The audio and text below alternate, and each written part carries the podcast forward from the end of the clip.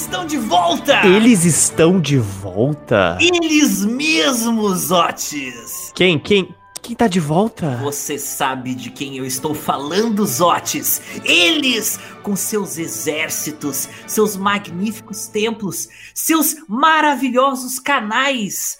Os mexicas, os astecas estão de volta aqui no Geopizza, Zotes. Emplumados, gloriosos. Em breve, depois de tanto guerrear com outros povos da Mesoamérica, eles vão encontrar um outro povo que tem tanta sede de sangue quanto eles.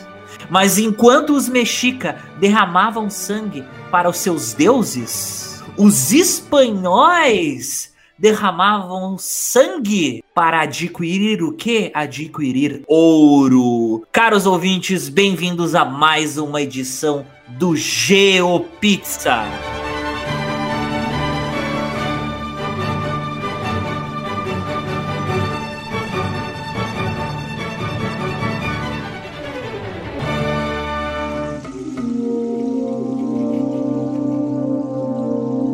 O podcast quinzenal de histórias políticas atuais e atemporais. Eu sou o Alexander Demusso. E eu sou o Rodrigo Zotes. E eu queria agradecer a todas as pessoas que tornam esse podcast quinzenal possível. Sim, eu tô falando com você mesmo. Você que todo mês desprende um pouco do seu salário para ajudar a fomentar a mídia independente. Seja você contribuindo com um troquinho da fruteira ou com valores mais generosos. Nessa pandemia, assim como todas as indústrias, o GEL também teve uma quedinha no nosso financiamento coletivo. O GEL é praticamente um trabalho diário de muitas horas de pesquisa, edição de imagem, edição de som e, claro, responder às mensagens dos ouvintes nas redes sociais. Então, se você não apoia o Geo e acha que isso caberia na sua realidade financeira, dá uma olhada no nosso apoia.se, dá uma olhada no nosso PicPay. Os links eles estão em destaque no nosso Instagram. Oh yeah! E agora uma novidade para você brasileiro que mora fora desse país e quer ajudar com a gente, mas não pode por causa dos cartões bancários. Problema resolvido. Oh my God! Porque agora nós temos o quê? Nós temos campanha no Patreon. Patreon, campanha em dólar, que aceita cartões de outros países. E o link do nosso Patreon também tá no nosso Instagram. Qualquer dúvida, você pode nos mandar mensagem em qualquer rede social, ou até mesmo você pode caçar com um laço o meu Insta ou Twitter pessoal, Rodrigo Zotes. Provavelmente não vai ter ninguém também com este nome por lá. Mas agora é hora de México. México.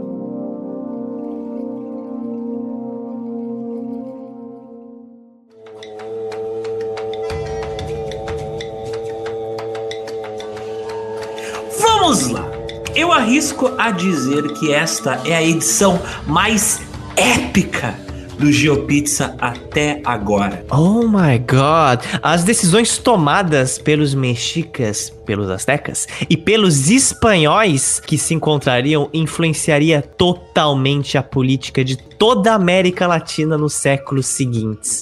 Influenciando até mesmo os portugueses que mais tarde chegariam aqui, nesse país que eu e você habitamos hoje. A nossa linha do tempo dessa edição, meu caríssimo Alexander, começa em 1450 depois de Cristo, durante o reinado do imperador mexica Montezuma I, mesmo imperador na qual a gente se referiu na edição passada. Na nossa primeira edição, nós falamos da formação dos povos ali da Mesoamérica e, consequentemente, falamos do surgimento do povo mexica, assim como a sua estrutura social, toda aquela coisa dos sacrifícios rituais, mas a gente não enfatizou o quanto era importante, o quanto era fundamental e complexo para o funcionamento da sociedade mexica, os exércitos, Otis. Uh. Então vamos falar do que? Vamos falar agora dos guerreiros astecas. Tiro, porrada e bomba. O que permitiu os mexicas terem a sua glória foi o seu movimento expansionista e militarista, como a gente já entendeu no nosso primeiro episódio sobre este povo. O serviço militar dentro da civilização mexica era obrigatório em alguma parte da vida de cada cidadão. Até mesmo escravizados estavam envolvidos no serviço militar. Inclusive, no momento do nascimento de cada mexica, a posição dos astros iria influenciar no que, Zotes? Oh my god. Será que você tá dizendo algo tipo signos? Quase isso! O alinhamento dos astros influenciavam algo semelhante ao que é os signos aqui na nossa cultura. Porém, os signos mexicas eram baseados no calendário mexica que nós já comentamos na primeira edição. A posição dos astros no momento do nascimento de uma criança era visto pela cultura deles como algo que influenciava a personalidade e decidia, olha só, a sua profissão. Então, veja só, oh, é Deus. tipo a nossa astrologia, só que na forma de lei, quase. É astrologia com esteroides. Cara, que visão do inferno. imagina, imagina tu nascer com, com, com, com, com o signo errado. Tu... Entrevista de emprego. Qual é o seu signo, senhor? Pelo amor de Deus. Que horror, que inferno. Para vocês terem um exemplo, os meninos nascidos sobre o signo do dia de Matlactli Cuahutli, ou o 10 Águia, eram obrigatoriamente designados como futuros guerreiros do Estado Militar Mexica. Independentemente se eles eram plebeus ou nobres. Um cidadão comum poderia subir ao posto de guerreiro com a condição de que ele provasse no campo de batalha a sua ferocidade e a sua coragem. Não apenas matando, mas também capturando um certo número de inimigos. E claro, o papel militar era predominantemente masculino.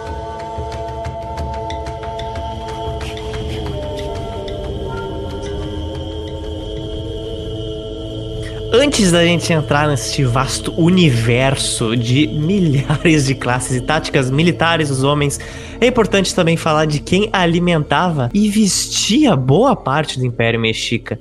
E essa era as mulheres.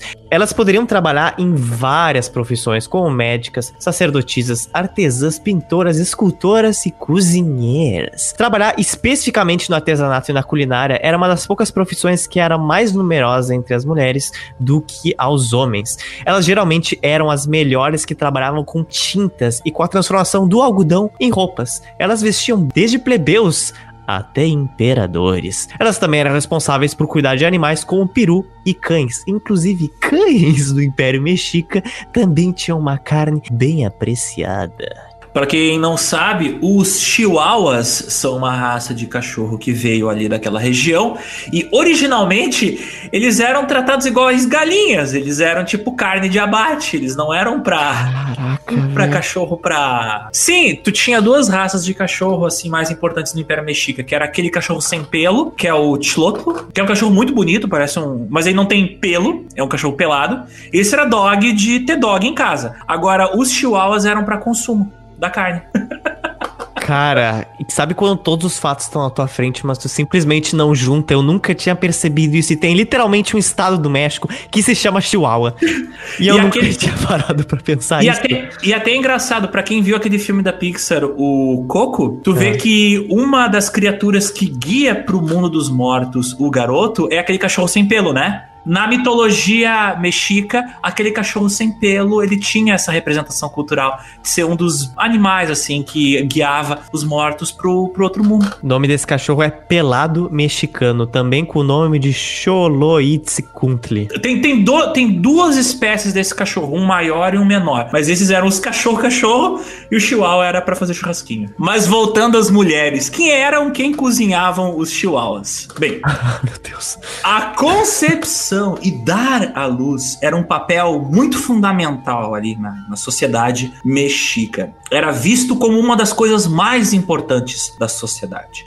Durante a gravidez, a mulher tinha que evitar uma série de comportamentos, vistos hoje como coisas curiosas, como por exemplo, ela não poderia olhar para nada vermelho, caso contrário, a criança nasceria deformada. Ela também não poderia olhar para eclipses, que isso poderia causar um aborto. A mulher grávida, né, no caso, não poderia caminhar à noite, não poderia praticar tarefas domésticas de maior intensidade. Mas tu vê, tinha várias superstições na época que estavam associadas a preservar a gravidez, a, a evitar que a mulher tivesse um aborto espontâneo. Embora as mulheres mexicas elas fossem privadas de muitas coisas durante a gravidez, elas nunca deveriam passar necessidade, seja financeira ou nutritiva. Portanto, as mulheres grávidas de classes mais baixas, elas podiam eventualmente ganhar até um subsídio do governo ali, do imperador, para poder ter o que comer, já que as classes poderiam ascender, como eu falei, para se tornar um guerreiro mexica ou um sacerdote, sacerdotes e guerreiros, algo extremamente necessário para manter o fluxo né, do império girando.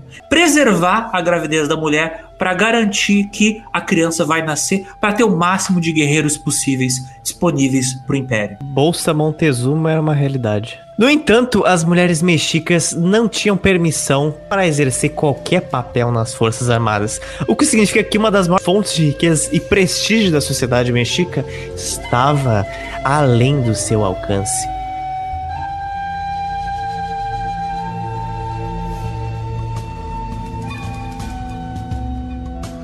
Para os homens escolhidos como futuros guerreiros de estados, o seu treinamento começava desde os 3 anos de idade, meu filhão. Enquanto aqueles que não participavam diretamente de uma campanha militar, eles iriam executar isso a partir dos seus 10, no máximo até os seus 15 anos por aí. Nossa senhora, imagina, o colégio militar começa com 3 anos de idade. Uma cara, imagina é um inferno. O coitado das crianças. imagina o caos, cara. É tipo uma creche, só que militar. Isso uma creche militar, nossa senhora. é tudo bonito e pintado, só que aí tem tipo armas e sangue. É, é uma.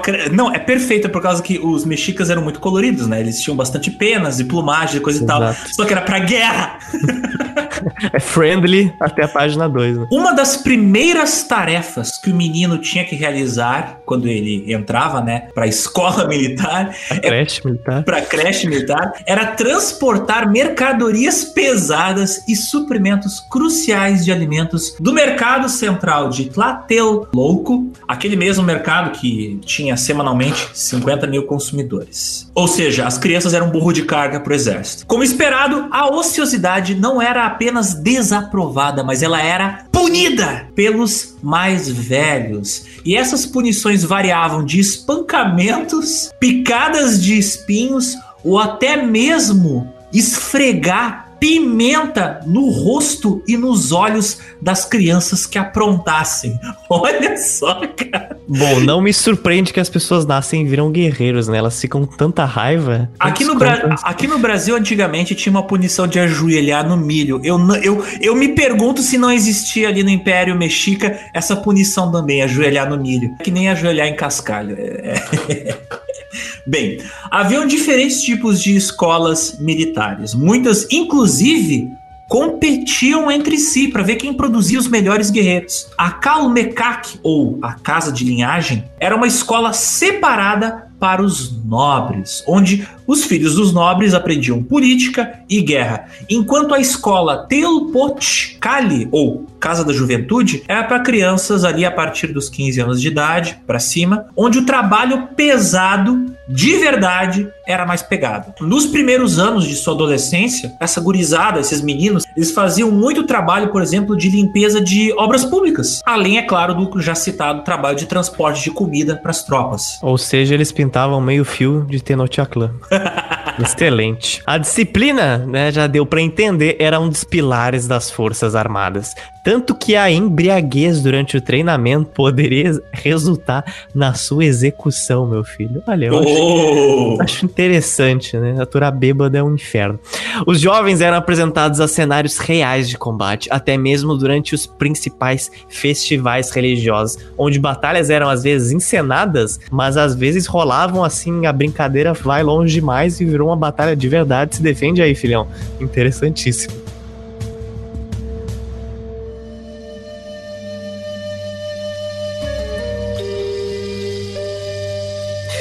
E olha só, Alexandre, todo mundo já deve ter visto ilustrações dos guerreiros mexicas nas suas roupas de águia, de jaguar, com umas armas bem estranhas, curiosas. Eles não usavam espadas ou bestas, eles usavam o que exatamente? Meus queridos ouvintes, meus queridos Otis, olha, eles usavam armas como o Atlac e os Macuahuitl. Os guerreiros mexicas usavam uma variedade de armas em diferentes cenários de combate como estilingues, arcos e flechas, lanças e, e, espadas em formato de clava e clavas. A arma mais característica dos guerreiros mexica certamente era o Macuahuitl, que traduzindo significa madeira faminta. Imagina que faminta por sangue. Olha, o que, que era essa arma? Ela era uma espécie de espada de serra, tinha vários modelos vários tamanhos diferentes, e ela era feita de acordo com o seu peso e se você iria utilizar ela com uma ou duas mãos, porque às vezes tu precisava segurar num braço o escudo e no outro essa arma. Ela era esculpida em madeira e depois, onde ficaria, digamos, as lâminas dela, o pessoal cavucava madeira e colocava lâminas feitas de obsidiana, que é uma rocha vulcânica, que ela é meio vítrea, né? Ela tem um aspecto semelhante a vidro, e que se tu afiar ela, ela vira uma lâmina. Então imagina, era um porrete com lâminas de vidro. Tipo, parece uma arma tirada do Hellraiser. É, eu acho isso muito pior do que uma arma em aço. Eu não sei dizer exatamente porquê, mas, mas vidro parece uma coisa para desgraçar o ser humano. Mas sabe? é para desgraçar o ser eu, humano. Eu vou te ferir com vidro e eu vou te ferir com aço. O que, que é pior? Porra, vidro, obviamente. vidro, cara. E como é que os caras faziam para poder grudar essas lâminas de obsidiana na madeira? Elas eram grudadas com betume betume. Para quem não sabe, existem lugares onde uh, o petróleo ele brota naturalmente do solo, né? Em alguns lugares brota uma, uma versão mais grossa do petróleo, variando de asfalto a betume. E ele gruda. Para quem já viu asfalto, sabe que ele gruda, né? O betume é próximo ali do asfalto, ele é um óleo pegajoso. E era assim que o pessoal colava na madeira as lâminas de obsidiana. No campo de batalha, essa arma, o Makuahuitl, também era acompanhado por uma arma mais longa, conhecida como Tepos Topili, e provavelmente era usada por guerreiros menos experientes, cujo trabalho era afastar os ataques inimigos nas fileiras mais de trás das tropas mexicas. O Tepos Topili era como se fosse uma lança, também com suas laterais cheias de lâminas de obsidiana. Uma curiosidade interessante é que o espanhol Bernal Dias del Castillo foi perfurado por uma dessas armas, que furou sua armadura de metal a penetração dessa arma foi barrada por causa do revestimento de algodão que ele utilizava por baixo da armadura. Para quem não sabe, os espanhóis também utilizavam revestimento de algodão por baixo da armadura. O último Tepostopili, originalmente feito pelos mexicas, foi infelizmente perdido. Ele foi destruído em um incêndio que aconteceu na Armeria Real em Madrid no ano de 1884. Tu vê que pecado, né? Incêndio em museu. O curioso é que a obsidiana, gente, ela é tão poderosa que a precisão dela está sendo utilizada hoje em dia. Sabe para o quê? Para o quê? Para cirurgias cerebrais, meu oh caríssimo Alexander. Cara, obsidiana na cabeça. Cara, a obsidiana, ela é uma rocha que se assemelha muito a um vidro muito afiado. E ela pode produzir, cara, arestas de corte que é mais finas do que do bisturi de aço, cara. Para você ter uma ideia, com 30 angtrons, que é uma unidade de medida igual a 100 milionésimo de centímetro, um bisturi de obsidiana pode fazer um corte em um diamante, meu filho. Enquanto as lâminas de barbear doméstica aí que a gente tem, por exemplo, tem de 300 a 600 angtrons, ou seja, tem 100 a 300 angtrons a mais do que uma laminazinha de obsidiana. Embora ela seja melhor para cortar tecidos humanos, no caso, ela não é o melhor para cortar armaduras, para cortar outros metais. Algo parecido a gente pode dizer até mesmo com a katana. Então, eventualmente, mesmo que elas fossem devastadoras e fizessem um belo estrago nas armaduras espanholas, com poucas perfurações e pouco uso, ela já perdia sua eficácia e ficava meio quebradiça. Assim. Outra arma mesoamericana preferida por alguns guerreiros mexicas era o Atatler. Essa arma já era bastante difundida em séculos e milênios anteriores, já sendo utilizada como os mistecas, os zapotecas e os maias é uma lança, mas antes de você jogar ela, ela era sustentada por um pequeno gancho, por assim dizer, como se fosse uma prancha de arremesso, na qual você segura com os dois dedos essa prancha de arremesso. E quando você joga essa lança, esse gancho se, se solta e dá como se fosse um boost na velocidade da lança. Dessa forma, você não precisa ser um grande maromba para jogar uma lança por mais de 10 metros de distância. Se eu aqui te der um atleta, você que nunca treinou na vida, provavelmente vai conseguir jogar a lança a uns 20 a quase 30 metros de distância em comparação com 7 a 10 metros que uma lança normal jogada através de uma pessoa normal sem treinamento conseguiria. Com os dois meses de treino, cara, enquanto você consegue jogar uma lança a uns 20 metros, com o atleta você consegue lançar de 120 a 150. Cara, isso é muito longe. Cara, é, é, é uma arma genial, porque ela, ela aumenta a, a energia cinética da, da tua lança. É fantástico. Porém, vídeos dessa lança, porque só vendo é você foda. realmente é entende como funciona. A gente falou muito de armas, de ataque. A gente precisa falar também das armaduras, por causa que esse pessoal não só atacava, mas também se defendia, né, Zotis? Acho bom. Para se proteger dessas armas desgraçadas, os guerreiros mexicas utilizavam escudos de cerca de 76 centímetros de diâmetro. Eram uns escudos meio pequenininhos, mas eficientes. Eles eram conhecidos como shimali e eles eram feitos de madeira endurecida pelo fogo, reforçada com algodão pesado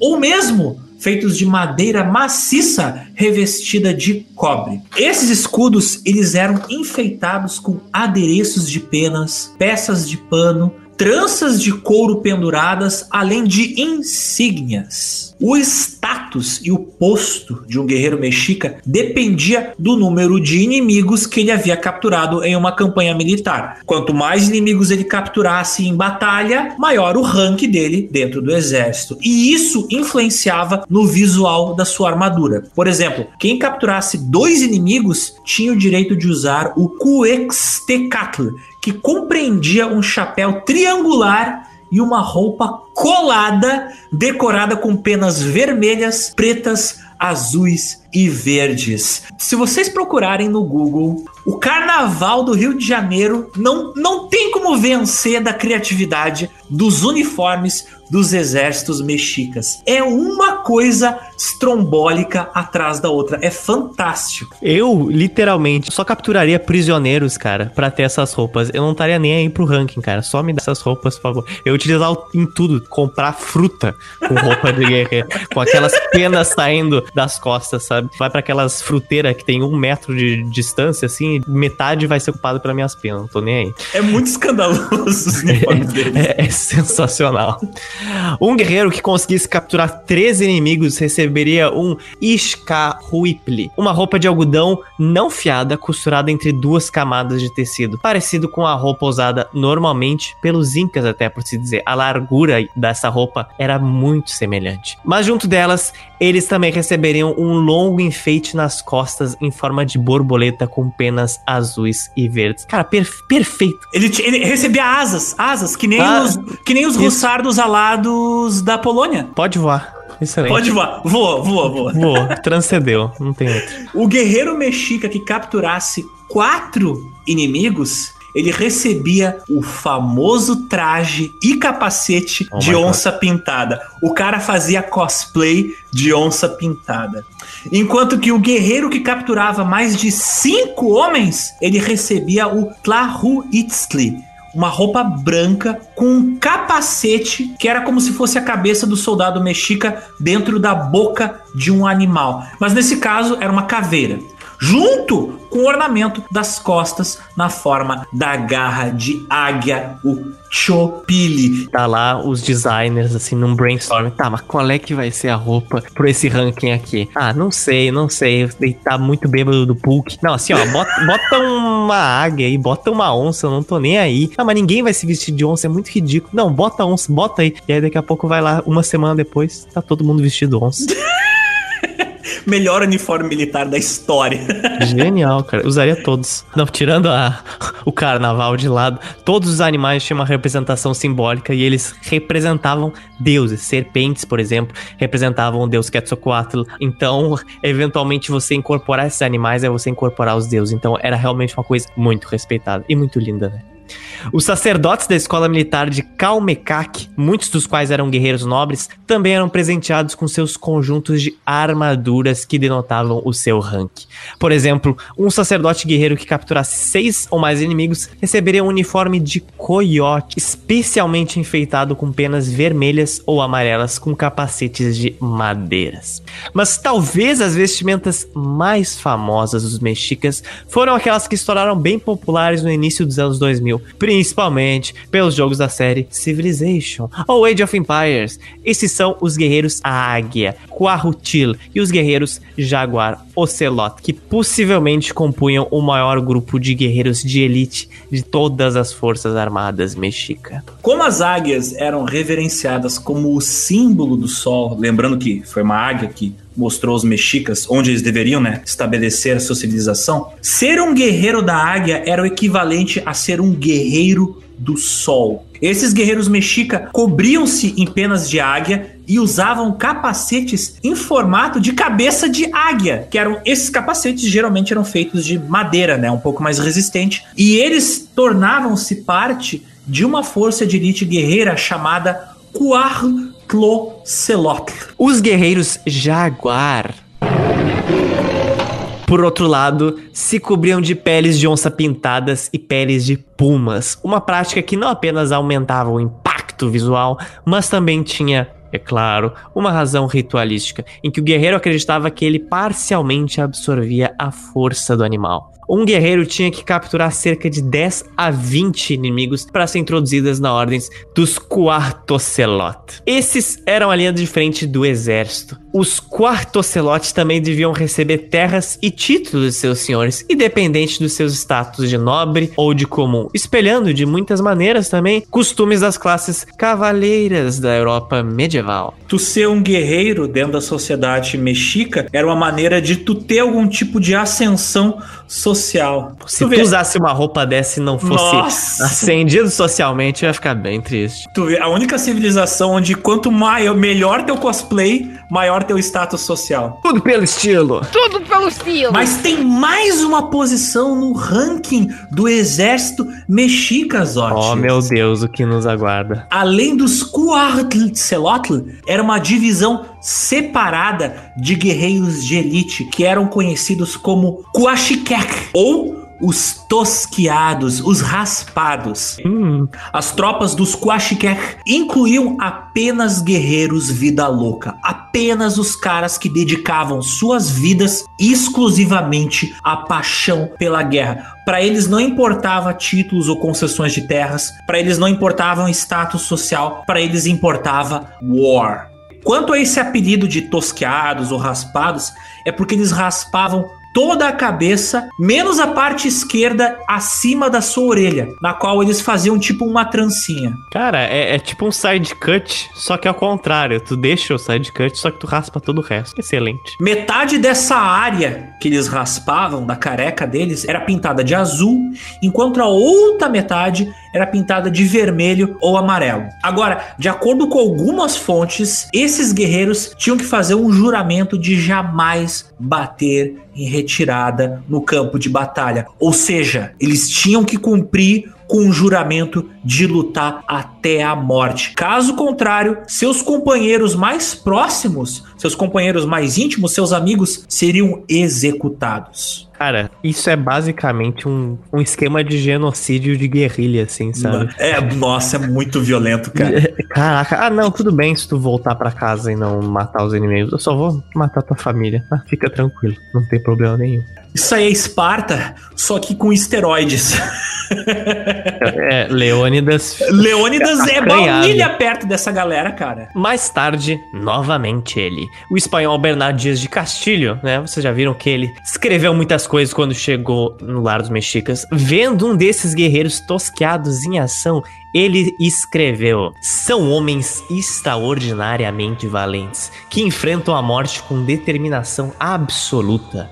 Eu vi um deles defender-se sozinho contra quatro cavaleiros espanhóis, sendo que um espanhol, em um momento de desespero, jogou sua própria lança contra o mexica, que a segurou no ar e usou a arma espanhola a seu favor por mais de uma hora. Durante o combate, eles cantam e dançam, e às vezes dão os gritos e assobios mais selvagens que se possa imaginar, especialmente quando sabem que tem a vantagem. Qualquer um que enfrente pela primeira vez esses guerreiros pode ficar apavorado com seus gritos e ferocidade. Cara, a hora que o guerreiro mexica pegou a lança espanhola, tocou uma música de anime, tá ligado? Cara, parou, parou o tempo e pegou a lança. Os mexicas também contavam com uma rede de espiões, olha só, que eram mandados disfarçados para espionar outras cidades. E claro, eles iam vestidos com roupas de cidadãos comuns ou até mesmo de nobres. E claro, como ninjas, eles utilizavam armas, facas escondidas por baixo de seus trajes para executar os seus alvos. A tática do uso desses espiões era muitas vezes responsável pela submissão de vários povos rivais dos mexicas. Eu sinceramente não sei o que a Ubisoft está esperando para fazer um Assassin's Creed. Assim, se sair um desses, eu, a gente foi pioneiro aqui, ó. Tá aqui Nossa, a, a gente tá falando, a gente tá falando. Não, eu, eu, quero, eu quero um Game of Thrones dos Incas e eu quero um Assassin's Creed dos mexicas. Se sair esse jogo aí em 2030, não quero saber. Quero royalties. Cara, Pode imagina eu, o cara dando aquele jump do Assassin's Creed do alto da pirâmide do sol. Para, para que eu vou ficar louco.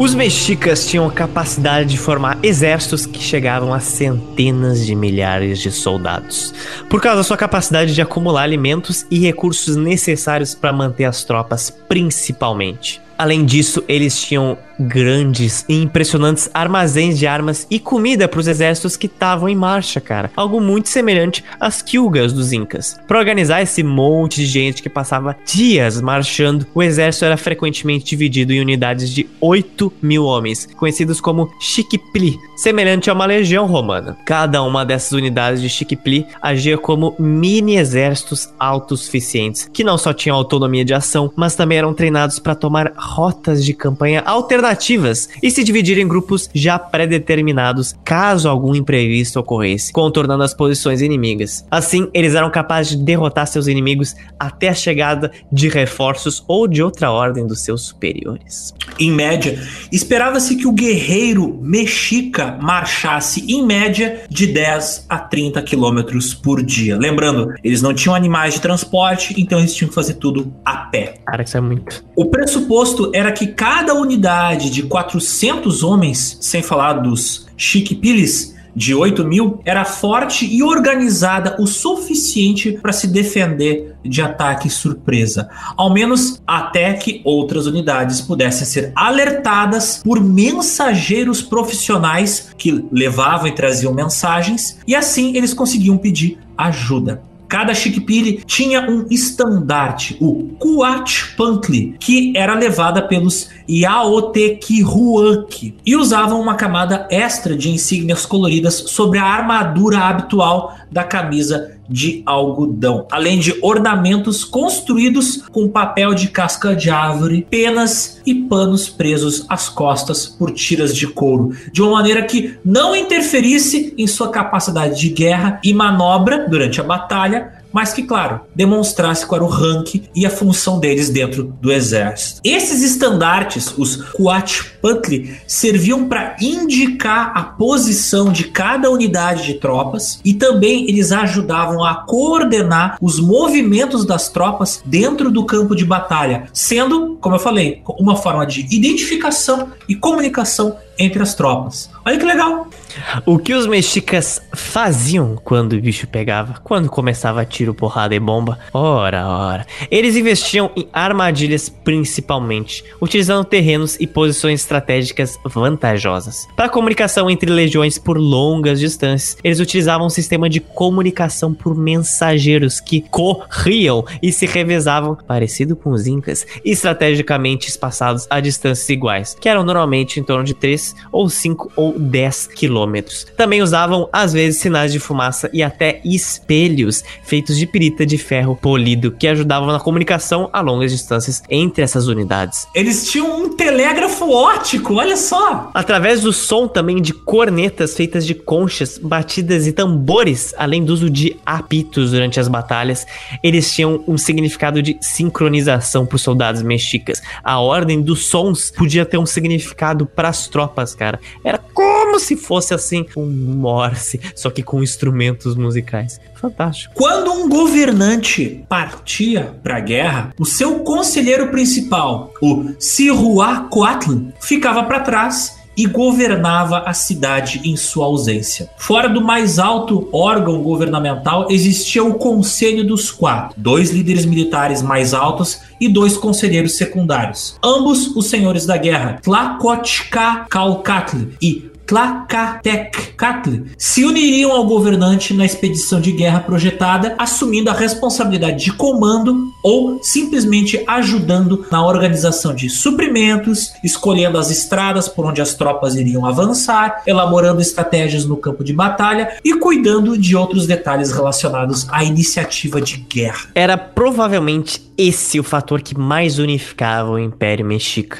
Embora muitas cidades-estado não mudavam seus costumes quando eram incorporadas ao Império Mexica, agora elas tinham um exército permanente. Elas deviam pagar tributos e sediar festas religiosas dos mexicas. em cada unidade militar, os veteranos eram distribuídos uniformemente, colocado entre guerreiros mais jovens e menos experientes. Era aproximadamente um veterano para cada de cinco novatos, que deveriam ficar de olhos neles e no seu aprendizado. Dessa forma, você iria diminuir o número de recrutas jovens que morreriam no campo de batalha, porque sempre tinha alguém mais experiente por perto para dar continuidade à educação dos guerreiros. E a gente falou antes dos instrumentos musicais utilizados no campo de batalha, mas a gente tem que falar aqui, cara. Para quem não conhece, por favor, procure no YouTube o apito da morte. Como a gente enfatizou na primeira edição, muitas coisas sobre os mexicas ainda estão sendo descobertas right now, porque as escavações arqueológicas são muito recentes. E em 1999, uma vítima de sacrifício de 20 e poucos anos foi descoberta em Tlatelolco, no México,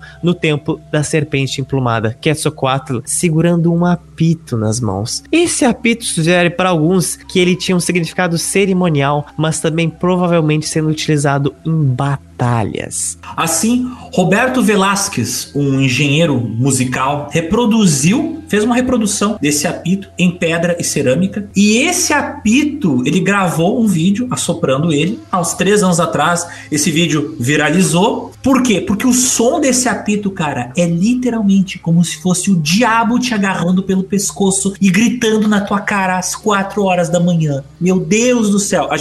Aviso, tipo, de gatilho. Disclaimer. Disclaimer. Atenção, vai, gatilho. A gente vai colocar agora o efeito sonoro desse, desse apito maldito do inferno. Prepare-se.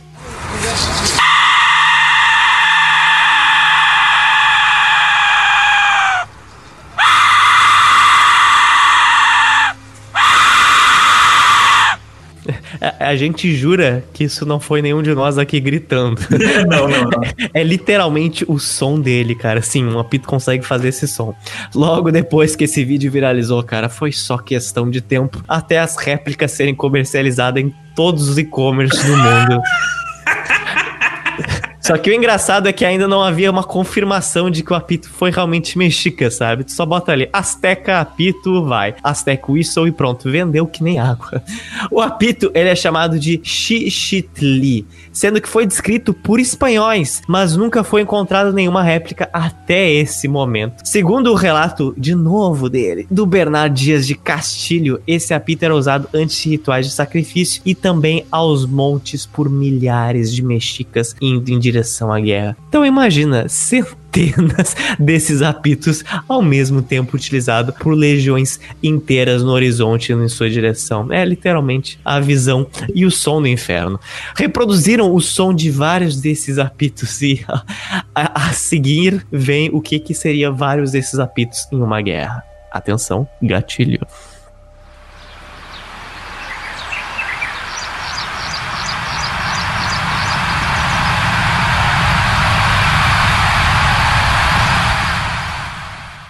Bom, parece o som mais de uma chuva, na é verdade. Eu achei menos pior do que o som de um apito sozinho. É, mas se você tá no campo de batalha esperando pelos mexicas, eu acho que dá um medinho tu ouvir ao longe esse som do inferno, né? Eu não sei o que é pior. O, o 50 mil diabos gritando, vindo com vidro pra cima de você. Cara. Como é que essa galera se mantinha viva? Ela tinha que ter o quê? Suprimentos, né? Sanidade, né? Muita é. sanidade. Mas enfim, suprimentos eram necessários para manter o exército funcionando. Todas as províncias elas precisavam manter reservas e armazéns permanentes para o exército em movimento, como parte de um sistema de tributo, como parte de um sistema de impostos. Assim como os incas, os astecas também tinham aqueles depósitos ao longo das estradas, porque as tropas assim não precisavam carregar a comida e as armas que eles iam utilizar em batalha. Isso permitia aos exércitos da Aliança Tripla que eles desfrutassem dos suprimentos sem ter que trazer consigo centenas ou até milhares de carregadores de arma e comida. Falamos do Império Mexica, mas eles não eram o único império ali que mandava na região, mas sim também as cidades-estados de Texcoco e de Tlacopa. Afinal, a Tríplice Aliança é o que poderia corresponder ao Império Mexica.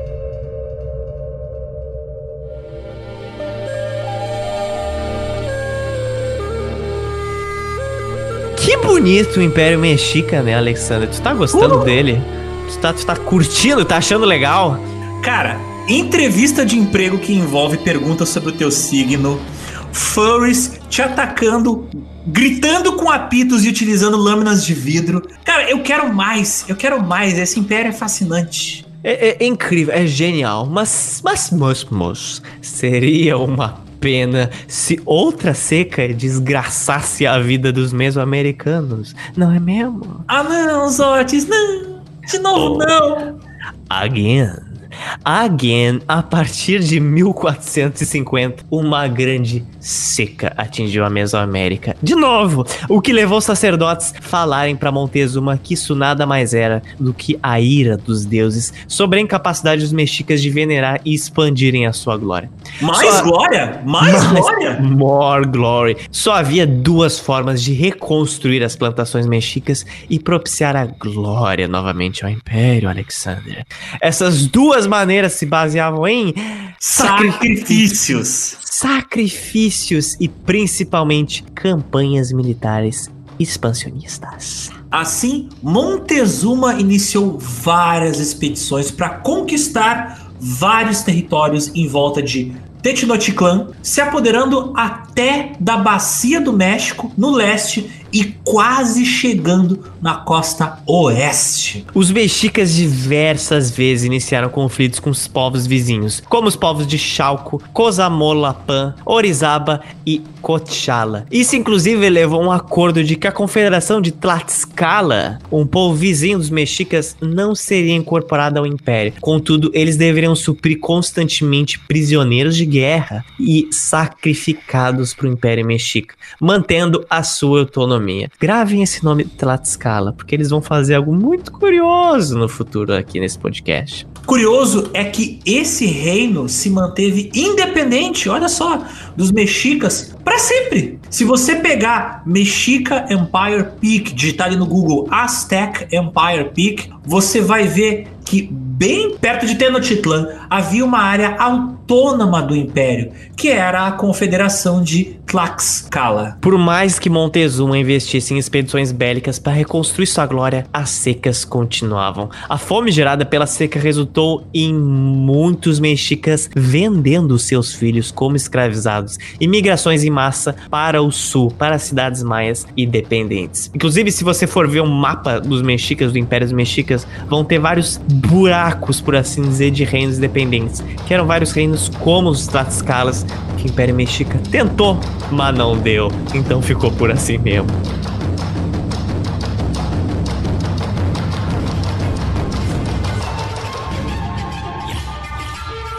Além da necessidade expansionista para capturar prisioneiros de guerra que eram utilizados em sacrifícios rituais, e, claro, né, essas conquistas militares eram necessárias para gerar impostos, conquistar territórios era muito importante para estabelecer oficinas de artesanato. Olha só! Mas por que, Zotes? Qual é a moral?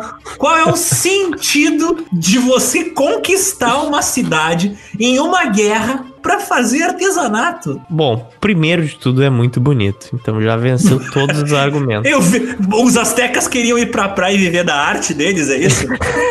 Eu acho válido. E como a gente falou no início do primeiro episódio dos Mexicas, a arte tinha um valor, é claro, profundamente religioso e a religião movia a sociedade. Oficinas artísticas existiam em todo lugar, até dentro de palácios de governantes. Inclusive, muitos governantes que eram militares e tinham oficinas de artesão dentro dos seus prédios queriam cada vez mais estabelecimentos para produzir mais artesanatos e mercadorias suas. Isso resultava em uma competição entre algumas dessas casas reais que queriam se exibir mostrando quem tinha os melhores artesãos, quem tinha mais artesãos, quem tinha os melhores produtos de artesanato. Portanto, rivalidade entre governantes que tornaram-se rivalidades entre escolas de artes, inclusive rivalidades entre os próprios militares, foi algo muito comum. Para vocês entenderem, você ser um governante e um militar e um artesão às vezes era uma coisa só e era muito comum. E como essas três coisas estavam ligadas, guerra guerra, arte e religião, elas andam juntas. Uma coisa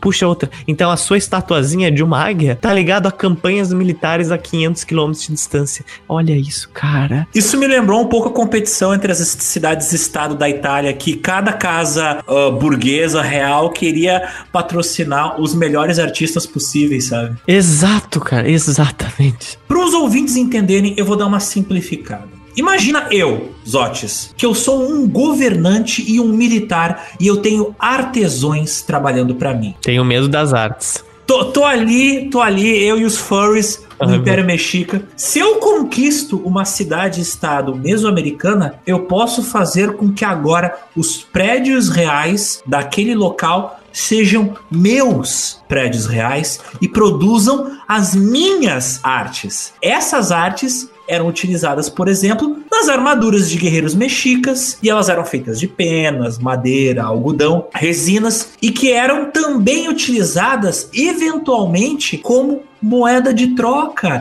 entre casas reais. Aos poucos, a necessidade que alguns governantes tinham de fazer campanhas militares nem era mais para adquirir prisioneiros de guerra para os sacrifícios ou mesmo para conseguir conquistar territórios dos quais eles extraíam impostos, mas sim para expandir sua rede comercial também de artesanato. Cara, ambição é pouco para os mexicas. Eles iam até o limite da conquista. Até a arte envolvia fucking war. Cara, eles eram muito marqueteiros.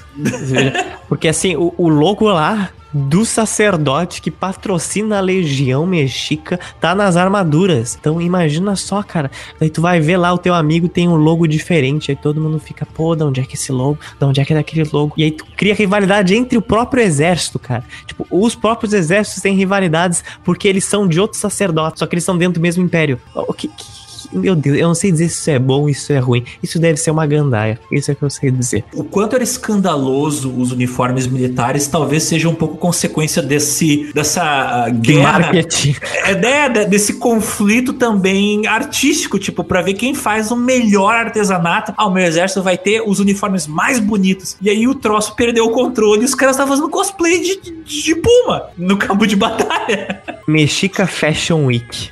Imagina você ser designer nessa civilização. Pô, fantástico. fantástico. Imagina se esses exércitos tivessem continuado até os dias de hoje. Ia ter, por exemplo, ah, eu, quem é você? Não, eu sou o diretor de arte do segundo batalhão de Teotihuacan. Certamente seria um mundo menos pacífico, mas seria muito bonito. Muito bonito. Com certeza. Mais sangrento, mas mais colorido também. Talvez vá valer a pena. As agências de publicidade seriam muito mais interessantes. Imagina uma agência, imagina uma agência de publicidade mexica.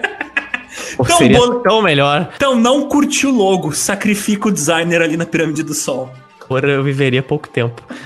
Só dizendo que nós dois temos local de fala em tudo que se relaciona à publicidade. Muito E obrigado. design, é. Passe bem. Cara, a coisa era tão descarada. Tão, tão.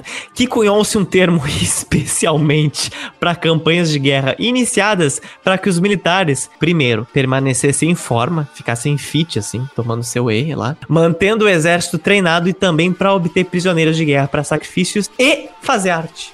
Elas se chamavam Xoxi e Aotla, ou as Guerras Floridas. Isso existia desde o início da Tríplice Aliança, provavelmente iniciada pelo imperador Tlacaelel, que formou a Tríplice Aliança. Curiosamente, muitas dessas guerras floridas foram realizadas contra os Tlaxcalanos, aquele mesmo povo que não era dominado pelos mexicas, mas que tinha que suprir o Império Mexica com escravizados. Cara, imagina quanto eles odiavam os mexicas. É, tipo, Bah, eles, eles ouviam aqueles gritos, ouviam aqueles gritos no horizonte, viam aquelas cores, aqueles animais no horizonte e pensavam, puta.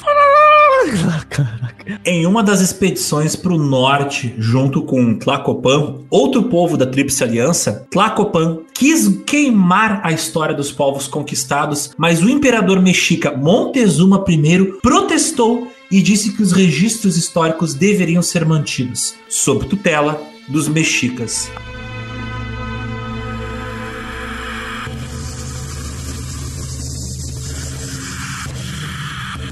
O legado de Montezuma não se estende apenas no quesito militar, mas principalmente arquitetônico. Montezuma empreendeu uma grande reforma de um templo famosíssimo em Tenochtitlan, o Templo Maior. Esse é provavelmente o templo que você já viu em representações da cidade de Tenochtitlan. Era o maior templo da cidade, com 60 metros de altura no seu ápice, dedicado a dois deuses simultaneamente: Huitzilopochtli, o deus da guerra, e Tlaloc, o deus da chuva e da agricultura. Cada um deles tinha um santuário no topo da pirâmide e cada um desses tinha sua própria escadaria. Por isso que quando você vê ilustrações do templo maior, ele tem duas escadarias separadas. Ele tinha aproximadamente 100 metros por 80 na base. E tinha um costume que a cada século mexica, que compreendia 52 anos, um novo imperador deveria acrescentar um novo andar a esse templo, o que ocasionava com que eles fossem construídos sucessivamente um andar em cima do outro, representando diferentes épocas e também diferentes reinados de imperadores, porque dificilmente o imperador ia viver mais de 100 anos. Spoiler, nenhum deles viveu mais de 100 anos.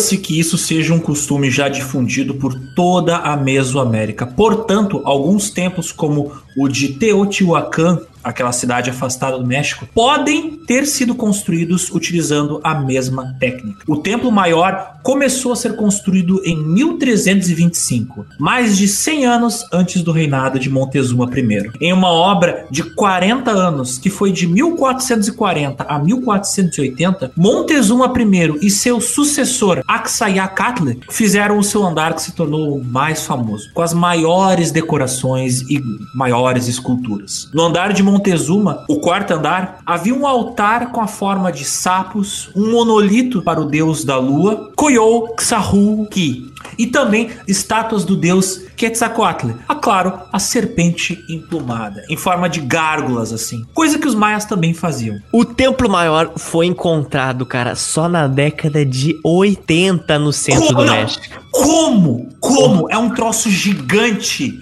A galera era cega até a década de 80? Era um negócio gigante, né, meu filho?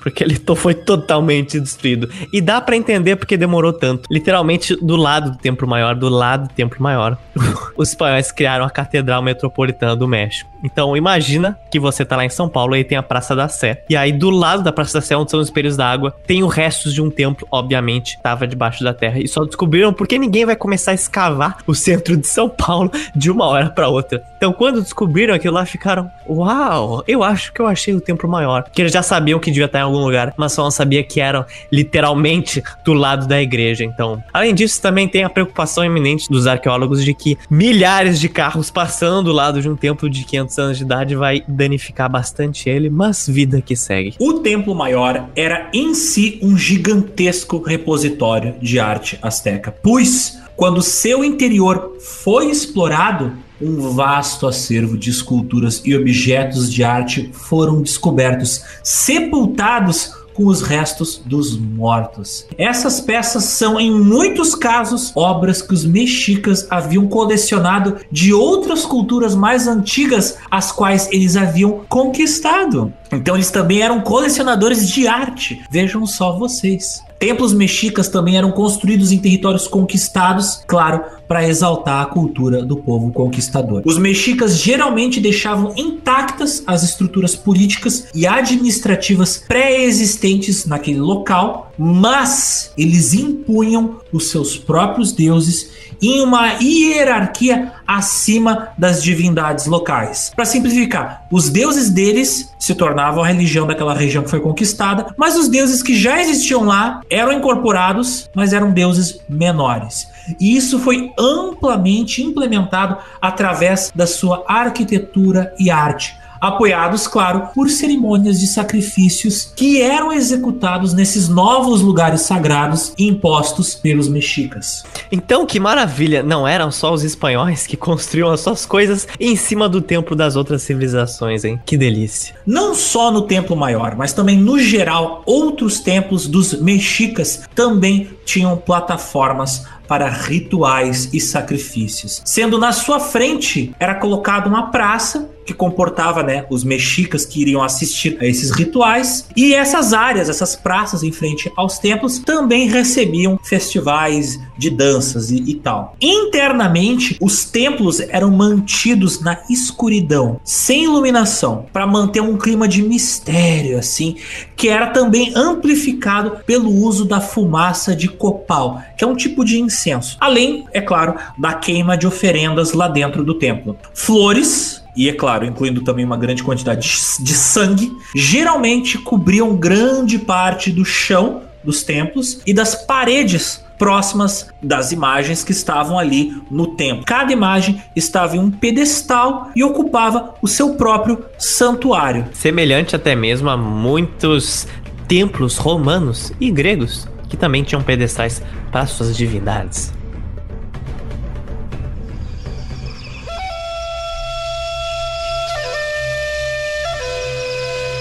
Os mexicas tinham uma conexão muito próxima com plantas também, e claro, isso estava relacionado ao seu mundo religioso, tendo também flores para decoração em várias casas dos mexicas, seja você um nobre ou simples plebeu, por assim dizer. Mas é um nível de religiosidade em cima das plantas que era realmente muito extremo, cara. É, era mal visto se você fosse um nobre e não tivesse grandes plantas ou até mesmo praticamente uma estufa. Para você ter uma ideia, o exemplo mais famoso é o Jardim Botânico de Montezuma I, em Oaxtepec, no qual ele importou flores como orquídeas de baunilha e cacau da costa oeste do México até a cidade, ao que era a 360 quilômetros quilômetros de distância. Ele também empregou jardineiros especializados para garantir que essas plantas prosperassem. E os jardins eram regados por fontes, riachos e canais artificiais, com lagos artificiais também. Para tu ter uma ideia, ele importou junto com as plantas os jardineiros que iam cuidar dessas plantas. Fantástico.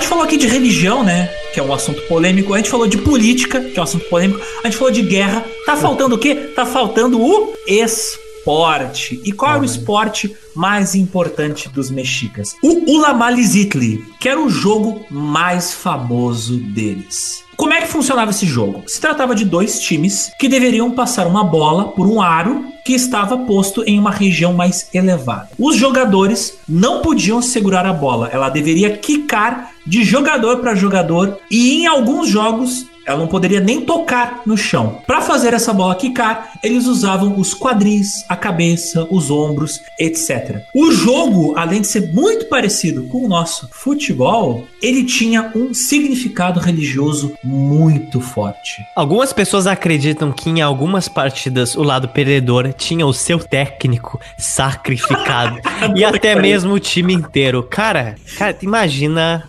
Aí eu ia assistir futebol. Aí eu ia assistir. Toda quarta-feira eu ia assistir futebol. Cara, imagina a, a, o caos que tem na cidade quando tem jogo. Agora, vezes 100, porque alguém ia morrer ou alguém iam morrer. Meu Deus, quantos times você ia precisar fazer toda semana, praticamente? O, gre o Grenal ia ser muito mais interessante. Pô, ah, não, o Grêmio morreu de novo, de novo. Ah, Chama a nova divisão do Grêmio. o Grêmio morreu. O Grêmio... Agora o Inter morreu. Ai, meu Deus do céu. Imagina isso, cara. Cara, que fanatismo a um nível muito beyond. Por palavras, a gente fica difícil de mostrar o quão surreal e complexo esse esporte realmente era. Na boa, ele é muito complexo. Ele é ensinado até hoje em festas e rituais por toda a América Central. Então, por favor, surpreenda. Só que eles não matam mais gente, né? Eles não matam mais. até onde a gente sabe. É. Mas surpreenda a si mesmo. Vai lá e digita Aztec Esporte no Google ou no YouTube para você ver vídeos. Porque, sinceramente, eu fiquei com dor só de ver esse esporte, você quicar uma bola entre pessoas usando o seu quadril, o seu ombro, Cara, eu ia deslocar o meu ombro em tipo 5 minutos. Ou o meu. Cara, imagina isso. Cara. É, é, terrível. É, você tem que se contorcer para passar a bola. Tem uma cena do filme Apocalipto onde os caras jogam esse, esse esporte. E é bem pesada a cena. Cara, mas imagina tu jogar isso sabendo que tu pode morrer. É, é futebol americano estilo Mad Max.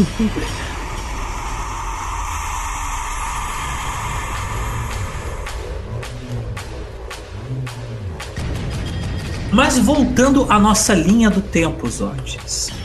Em 1468, Montezuma I faleceu. E ah. ele foi sucedido pelo seu filho, Axayacatl. A maior parte do reinado de 13 anos de Axayacatl foi gasta com a consolidação do território adquirido por seu pai, pois muitas das províncias que haviam sido conquistadas nas guerras do Montezuma I, elas iniciaram rebeliões contra os mexicas. Antes, muitos povos já estavam em uma situação delicada por causa daquela seca que a gente já falou. E agora eles ainda tinham que sustentar outro reino. Então, obviamente, eles ficaram putos os mexicas. Ao mesmo tempo que o Império Mexica se expandia e consolidava seu poder, ele também era invadido porque muitos dos povos que tinham ali em volta também eram militarizados e também estavam interessados em se defender dos mexicas atacando. Lembrando que os mexicas inspiraram seu militarismo nos toltecas, então eles não eram os únicos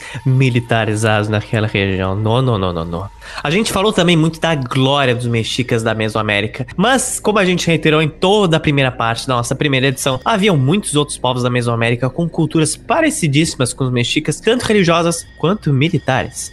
Embora tivessem fama de ávidos guerreiros mexicas, eles não eram o melhor nisso. Polêmica. Uh. O segundo maior império da região era o Império Perepuxa, que ficava no oeste do Império Mexica, fazendo fronteira praticamente. Quantos nomes novos de civilizações que o pessoal vai aprender hoje, Zotis? A gente jura que é verdade, vocês podem jogar no Google que existe, ok? É difícil de pronunciar, mas existe. É, existe. Eu não gastei semanas, eu gastei dois meses da minha vida fazendo esse roteiro em vão.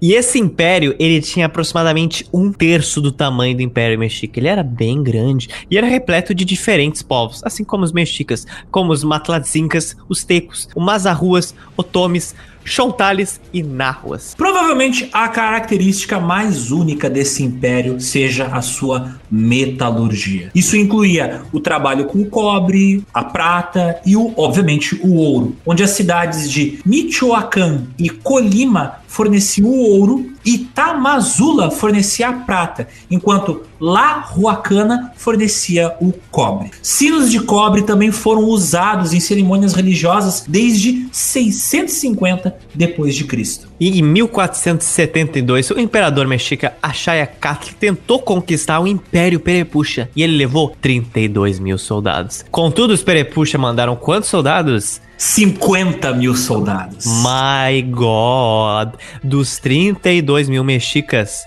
25 mil morreram. Cara. cara. O próprio imperador Achayacatla, que foi na batalha, foi ferido gravemente. Ele retirou-se para Tenochtitlan e nunca mais investiu contra os Perepuxa na sua vida. Esse seria mais um território que os mexicas nunca teriam conseguido conquistar. E sequer teriam vencido eles em alguma batalha em todas as suas vidas, cara. Os mexicas eram bons, mas nem tanto assim.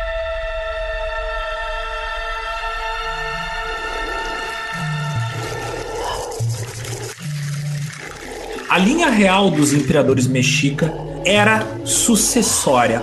Porém, quando o imperador não tinha filho, os sacerdotes eram votados para ser o próximo imperador dentro de um grupo ali selecionado. Por ser um império em crescente expansão o tempo todo, na qual o próximo imperador sempre tinha que adquirir mais terras que o imperador anterior, isso tornava a possibilidade de ser o imperador ou alto sacerdote algo muito cobiçado pelas classes dos nobres. Porque desde 1325, quando Tenochtitlan foi fundada, ela só ganhava mais riquezas e mais dinheiro. Não importa se você quisesse ser um militar, sacerdote, imperador ou artesão, sendo parte da nobreza, a sua ascensão financeira estava garantida com o aumento dessa competição ali, o cenário se tornava cada vez mais violento dentro da própria sociedade mexica. E conspirações palacianas, conspirações ali entre as casas reais e dentro das casas reais, eram cada vez maiores e mais numerosas. A cidade de Tenochtitlan era linda, mas era cheia de sujeira, cheia de corrupção. Uh. Em 1481, Achayacatl morreu doente e foi substituído por seu irmão Tizoc.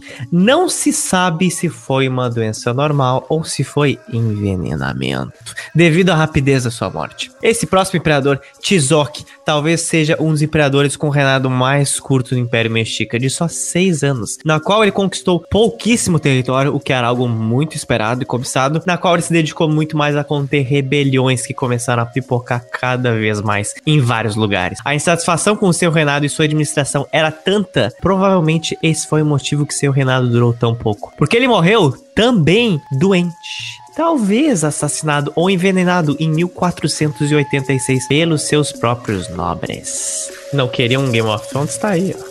Ah, não, mas eu quero um Game of Thrones para cada civilização mesoamericana.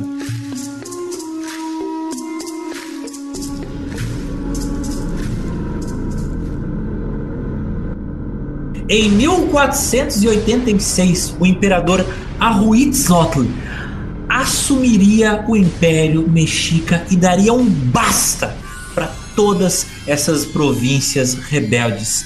Chega de audácia contra o Império Mexica. Ele conquistou várias áreas do sul do México, chegando até mesmo na costa mexicana oeste, pertíssimo das cidades maias, mas nunca chegou a conquistá-las. Além de iniciar obras de conquista militar, ele empreendeu grandes obras públicas, aumentando a área construída de Tenochtitlan. Pois desde 1560, quando a seca que iniciou-se durante o reinado de Montezuma I acabou, mais e mais pessoas vinham para a capital Tenochtitlan em busca de uma vida melhor. Então, para comportar essa crescente população, Ahuitzotl começou a conquistar os territórios da costa do Golfo para dar mais área ao império, além do Vale Central de Oaxaca em 1494. Os mexicas expandiram-se até o extremo oeste da costa do Pacífico. O resultado dessa expansão foi que o imperador Ahuatzotl controlou o maior império até então.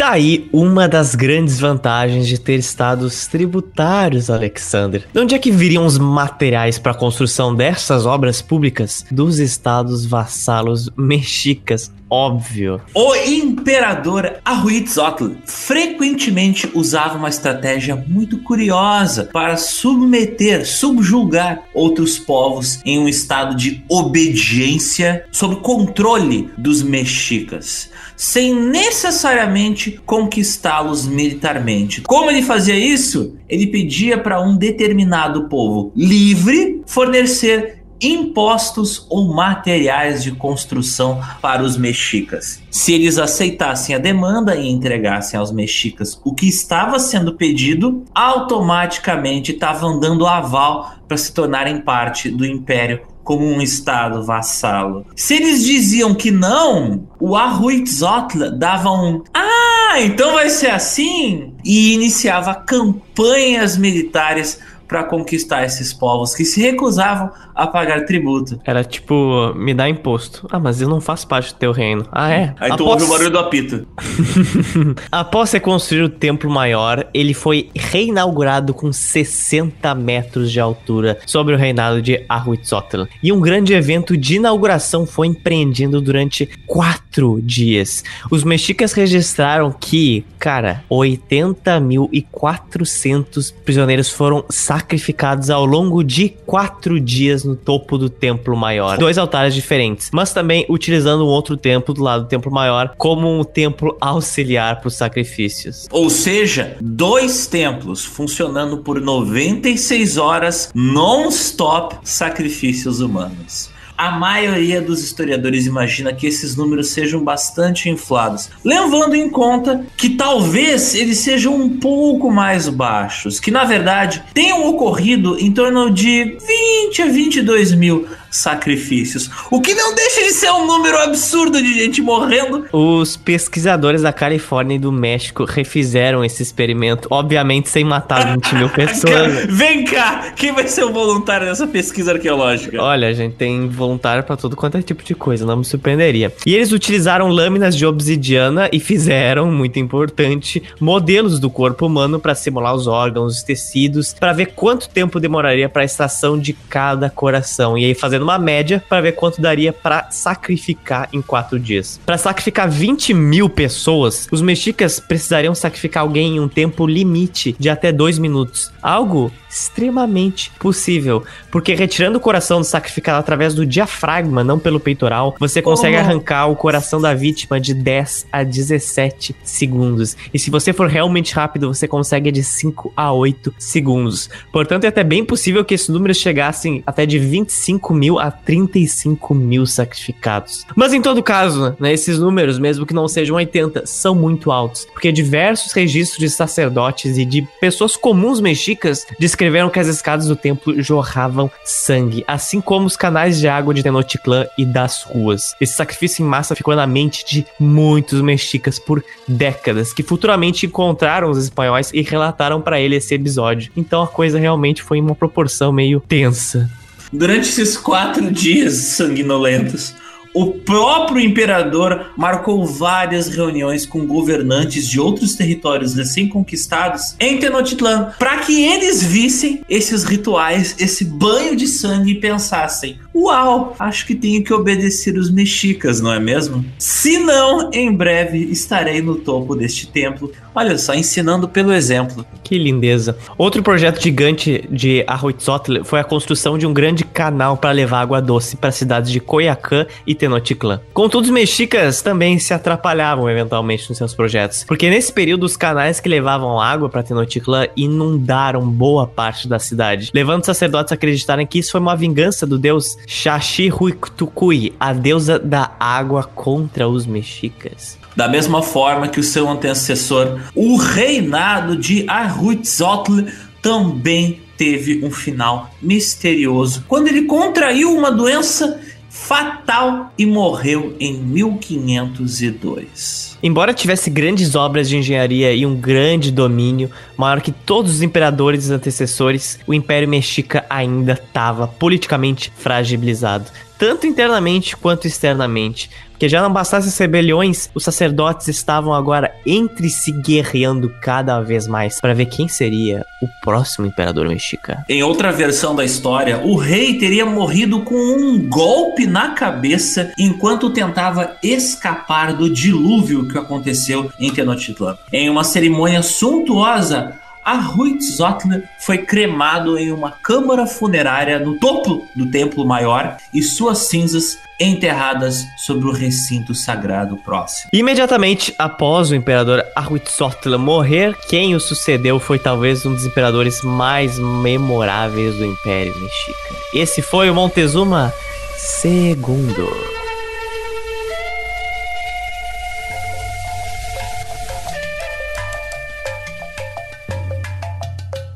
Meu caro Alexander Potli. Diga-me, Zotiscoatl. A partir de agora, de 1500, é a época em que temos mais registros detalhados de todo o Império Mexica. A sua composição social, os costumes, até mesmo as características e hobbies de habitantes até nobres. Você sabe me dizer por que, que a gente começou a ter essa abundância de registros, assim? Hum, talvez porque em breve alguns estrangeiros, também muito sanguinolentos, chegariam ao México e em breve descreveriam em papel aquilo que eles viram deste império? Exactly, Alexander Potli. Embora a gente já tenha registros mexicas feitos por mais diferentes povos, muitos deles foram destruídos, seja por outros povos ou pelos próprios espanhóis, ou também foram exagerados para aumentar o sentimento deles próprios. Não que os espanhóis também não exagerassem várias histórias, como a gente vai contar aqui mais para frente, mas a riqueza de detalhes quando são verdadeiras, é confirmada por escavações arqueológicas. Por exemplo, a gente tem as descrições físicas do Montezuma II, feito pelo sonado Bernal Dias de Castilho, que complementa vários desenhos e anotações feitas pelos mexicas. O Bernal descreve quando conheceu o imperador Montezuma em 1519, que é... Ele tinha cerca de 40 anos, era de boa altura e bem proporcionado, esguio e magro de carne não muito moreno, mas da cor e tonalidade naturais de um indígena. Ele não usava cabelo comprido, mas apenas grande o suficiente para cobrir as orelhas com escassa marca de barba. Seu rosto era um tanto comprido, mas alegre, e ele tinha bons olhos e mostrava em sua aparência e maneiras ternura e, quando necessário, gravidade. Estava sempre muito arrumado e limpo e tomava banho todas as tardes, às vezes tomando mais de três banhos por dia. Ele tinha muitas mulheres como amantes, filhas de chefes de outros povos, mas duas esposas legítimas que eram caciques. As roupas que ele vestia em um dia só voltava a vestir três ou quatro dias depois. Possuía mais de 200 chefes pessoais alojados em quartos ao lado do seu, apenas alguns dos quais tinha permissão para falar com ele. Então você vê só, assim como eu e você, Montezuma também se preocupava em não repetir o look na semana, diva, né? Montezuma II tinha um enorme palácio em Tenochtitlan, com jardins suspensos, um aviário de 10 quartos com piscinas de água doce e salgada e até um zoológico particular de onças, águias, pumas, raposas e cobras, entre centenas de outros animais exóticos. O imperador ele era cuidado por mais de 3 mil atendentes, cara, e de acordo com o mesmo espanhol Bernardo Dias de Castilho, uma refeição típica real dele incluía centenas de pratos feitos com peru, fiado, patos, pombos, coelhos, codornas, peixes e javalis, todos servidos em pratos muito decorados com cerâmicas vindas da cidade de Choula, especialmente delicada, inclusive algumas dessas pratarias com ouro. E nessas refeições ele comia sozinho atrás de uma tela dourada, entretido por malabaristas e acrobatas que usavam fogo e lenços. Cara, é o equivalente a tu comer assistindo televisão, só que na época não tinha TV, então a galera tinha que improvisar com seu entretenimento ao ao vivo. Outros fragmentos de informações sobre o rei Montezuma II incluem o fato de que ele visitou a grande cidade de Teotihuacan, aquela cidade que fica a 40 quilômetros de distância da cidade do México, várias vezes. Uma peregrinação que envolveu a travessia do lago Texcoco de canoa. Uma das coisas curiosas é que ele tinha fascínio por anões, corcundas e albinos. Todos eles eram mantidos em salas especiais no Palácio Real de Montezuma II para entreter o monarca, enquanto ele almoçava ou jantava. Montezuma II se vestia com sandálias douradas e adorava caçar pássaros sozinho, também se interessando por artes, astrologia e filosofia. Um déspota esclarecido. Montezuma investiu em várias expedições mais para o sul do Império Mexica, derrotando seus grandes rivais, os zapotecas, mas nem só de vitórias era feito o Império Mexica. Ele perdeu várias batalhas para os Tlaxcatecas, sempre eles, né? E também para os Huezotzingos. Esses dois povos fariam loucuradas daqui a pouco. Em 1509, um meteoro que passou pela Mesoamérica fez com que ele fosse interpretado como um sinal do fim dos tempos. Oh my god, é o apocalipse. E que em breve o quinto sol da mitologia mexica iria acabar, como ocorreram nas quatro eras anteriores. O fato do império estar tá decaindo também era um dos sinais de que a sua queda de glória era uma queda do mundo mexica. Por Montezuma não ter sido avisado desse sinal, ele executou diversos sacerdotes, porque um dos trabalhos deles eram terem previsões religiosas e astronômicas dos acontecimentos. Então foi só questão de tempo até que más notícias chegaram aos ouvidos do Montezuma de novo. O novo povo estrangeiro estava chegando através de umas montanhas flutuantes no mar, com lanças que soltavam raios. A poucos quilômetros do México já estavam chegando alguns caras com a cara barbuda, com cara de espanhol.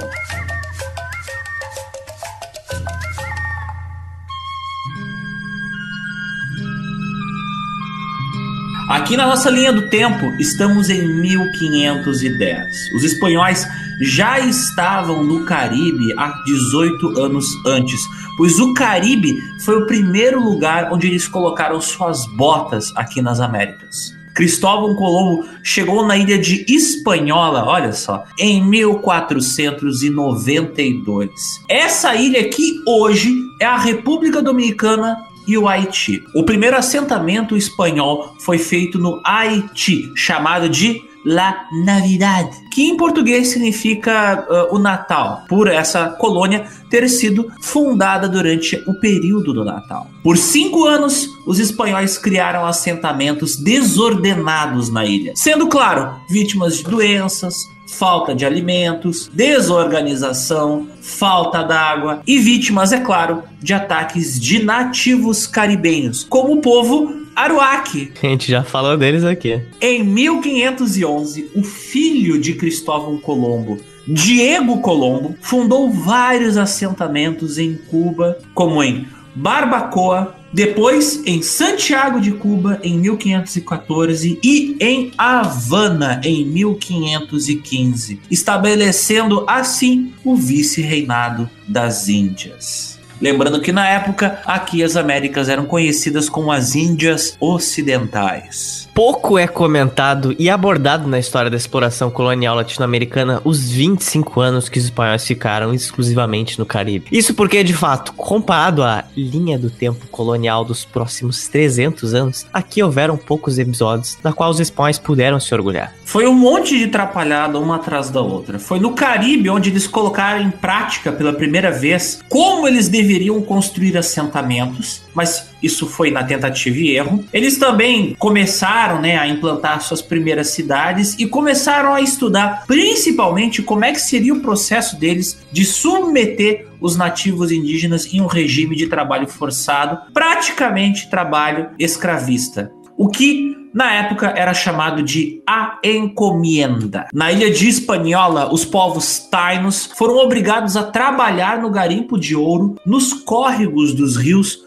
por décadas e sua população foi de milhares a centenas, porque a galera foi morrendo e também por causa das doenças que os espanhóis traziam. Vale aqui eu fazer uma ressalva sobre o início da colonização das Américas, porque ela vai ser muito importante porque vai acontecer daqui em diante. Nossa visão contemporânea, a gente imagina que os europeus chegando aqui nas Américas representavam um pensamento típico europeu colonialista, em contraste com a mentalidade indígena que não conhecia propriedade privada em alguns casos, ou valor pelo ouro monetário como eles. Essa visão ela é correta em certos aspectos, mas a gente precisa lembrar que da mesma forma como hoje tem pessoas mais e menos escrotas no mundo, em 1510 isso não era diferente. Muitos frades, missionários, escritores ateus e religiosos, assim como governantes da própria coroa espanhola lá na Espanha, eram contra o uso de indígenas para trabalho forçados ou para escravidão. A conquista deles e das suas cidades era algo que não devia ser feito militarmente.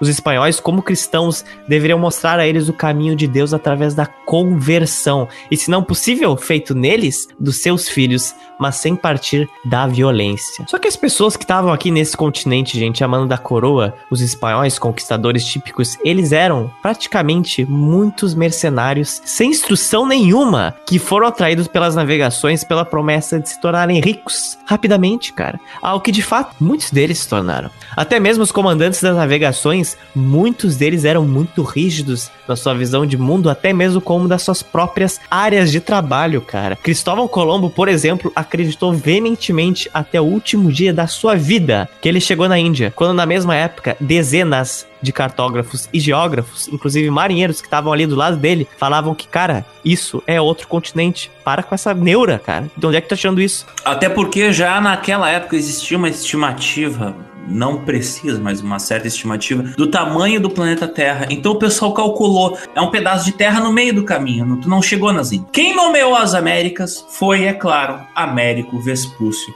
que já estava careca de saber e de falar para todo mundo que isso aqui era outra terra. Quem veio para cá não tinha muita perspectiva de vida e sequer estava preocupado em povoar um território ou até mesmo seguir ordens da própria coroa europeia que havia patrocinado a missão da qual esse explorador, esse aventureiro estava fazendo parte. Em breve a gente vai ver que muitos espanhóis conquistadores ignoraram as ordens da coroa espanhola e usaram as Américas para objetivos próprios, para fazer enriquecimento próprio, praticando até mesmo pirataria. É até descabível a gente pensar que eles tinham uma mínima e vaga ideia que esses territórios que eu e você estamos aqui seriam um dia países, cara. É praticamente impossível. E infelizmente, eu vejo muita gente falando de ah, como eles foram visionários em povoar um território e lançar raízes para que construísse o lar de milhares de pessoas 500 anos à frente. Cara, eles nem sabiam como é que ia ser o mundo há 50 anos para frente.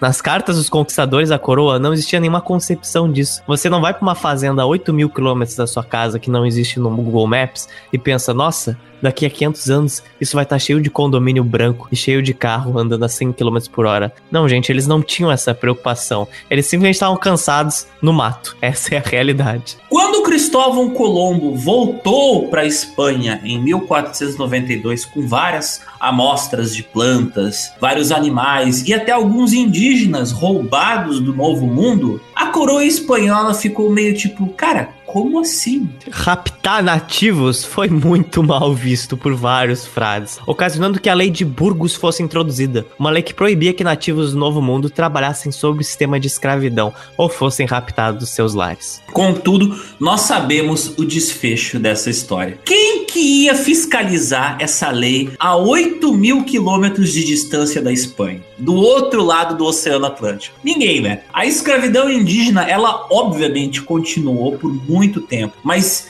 é interessante ver que a tentativa da coroa espanhola de já tentar bani-la ali no início, algo que a coroa portuguesa foi fazer só na metade do século XVIII, através do decreto do Marquês de Pombal. Bem, episódios de massacres generalizados por parte das tropas espanholas no Caribe surpreenderam até mesmo os espanhóis comuns, o espanhol médio que estava lá na Espanha o frade dominicano Antônio de Montesinos denunciou a crueldade e os abusos dos espanhóis em um sermão que ele deu em 1511. Assim como o dominicano Bartolomé de las Casas, que já apareceu na nossa edição aqui do Geo, a nossa edição sobre os Incas. Com a proibição da escravidão de nativos, começou-se a trazer muito mais africanos para o Caribe para construir moinhos de vento e para o cultivo de cana-de-açúcar, algo que se mostrou extremamente lucrativo na região. Todo mundo já ouviu daquela famosa frase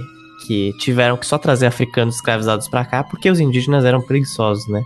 E eu não preciso nem uh, fazer observações sobre o quão errado é essa frase, mas havia uma enorme filosofia colonial que começou a ser moldada nessa época sobre a escravidão nas Américas e por que utilizar africanos em vez de nativos. E resumindo muito, quando você pega um local para trabalhar com você, ele conhece a área, ele sabe se comunicar com outros nativos que são muitíssimo mais numerosos que você, ele sabe do clima e ele consegue planejar rebeliões com muito mais facilidade do que uma pessoa que veio comercializada de outro continente, que vai se sentir praticamente uma alienígena, sem falar língua, sem saber onde tá. Futuramente a gente vai falar mais dessa diferença de mão de obra escravizada indígena para africana. Mas acima de tudo, indígenas, eles não eram preguiçosos, eles eram na verdade muito espertos, porque as suas emboscadas contra os europeus faria com que eles guerreassem por séculos e vencessem essas guerras, principalmente no Brasil, cara, algo que a gente estuda pouquíssimo. No nosso episódio sobre a civilização dos Incas, a gente mostrou, né, que tipo passou-se centenas de anos antes que fosse completamente subjugado as últimas rebeliões dos Incas contra os espanhóis. Mas na nossa linha do tempo, o Caribe para os espanhóis seria a região que proporcionalmente receberia mais africanos para trabalhar como escravizados em todas as Américas.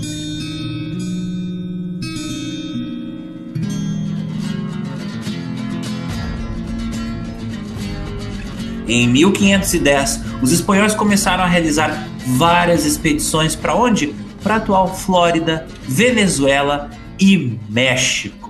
A primeira expedição pro México espanhola, cara, foi literalmente um roteiro do filme Naufrágio, só que muito melhor. Eu não sei se já fizeram um filme, um livro, uma HQ sobre esse episódio. Eu sinceramente não sei. Mas quem fizer, automaticamente vira milionário. É sério. Porque vocês vão descobrir por quê. Prestem muita atenção nessa história fantástica de agora. Cara, é um crime isso não ser conhecimento público. Em 1510, o frade espanhol Jerônimo de Aguilar foi pro atual Panamá e lá ele fundou a colônia de Santa Maria La Antigua del Darién, junto com um marinheiro que se chamava Gonzalo Guerreiro. Gravem esses nomezinhos, Aguilar e Guerreiro. Em uma viagem de volta para a República Dominicana em 1511, em um navio com 16 homens, duas mulheres e ouro, eles pegaram uma tempestade e um desvio de rota e naufragaram na península de Yucatán, no México. Usando canoas, eles tentaram ir até Cuba ou talvez até a Jamaica.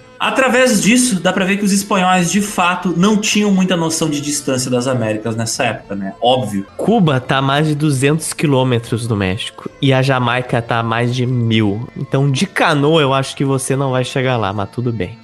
Fortes correntes do mar trouxeram suas canoas para o atual estado de Quintana Roo, no México, 200 quilômetros mais ao sul de onde é que eles tinham partido. Dos 18 sobreviventes, só restavam agora 13 pessoas, junto com o Aguilar e o Guerreiro. Sem comida ou água, eles foram encontrados por maias, evento no qual foram capturados e quatro espanhóis da expedição foram sacrificados para os deuses. As duas mulheres morreram pouco tempo depois de começar a trabalhar como escravizadas para a agricultura local. Aguilar e Guerreiro ficaram presos em gaiolas de madeira, mas Guerreiro conseguiu escapar e fugiu até ser encontrado por outros maias e capturado novamente. Que azarado. Que delícia.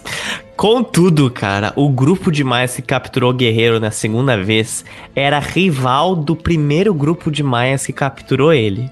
Olha só. O chefe Shamanzana do povo maia Nashan Khan disse que não sacrificaria Guerreiro se ele contasse exatamente onde esses rivais maias dele estavam, quantos eram, como era a sua cidade, para possivelmente investir uma campanha de conquista militar. Assim, aos poucos, Guerreiro foi tornando-se um mensageiro, informante, mas também um artiloso guerreiro maia. Cara, quase aquele filme O Último Samurai, tá ligado? Nossa. Coloca o Tom Cruise pra interpretar o guerreiro aí. Não, não bota, hein? Enquanto isso, Aguilar permaneceu como escravizado ali no primeiro grupo de maias. Tu vê o que a falta de iniciativa te faz, né? Guerreiro começou a utilizar roupas de estilo maia, aprendeu a língua maia, fez tatuagens maias no rosto, perfurou o nariz com osso de baleia e depois de salvar o chefe local de um ataque de crocodilo, ele ganhou sua liberdade, tendo a permissão de constituir uma família e de se casar. Gonçalo Guerreiro tornou-se um ávido guerreiro, olha só. Ele introduziu táticas militares espanholas aos maias, como a construção de fortes, e atacou o primeiro grupo de maias que capturou ele. Foi lá até o Águila e falou: Estamos salvos, amigos. Olha isso. Come with me if you want to live. Agora tradu traduz isso para a língua maia.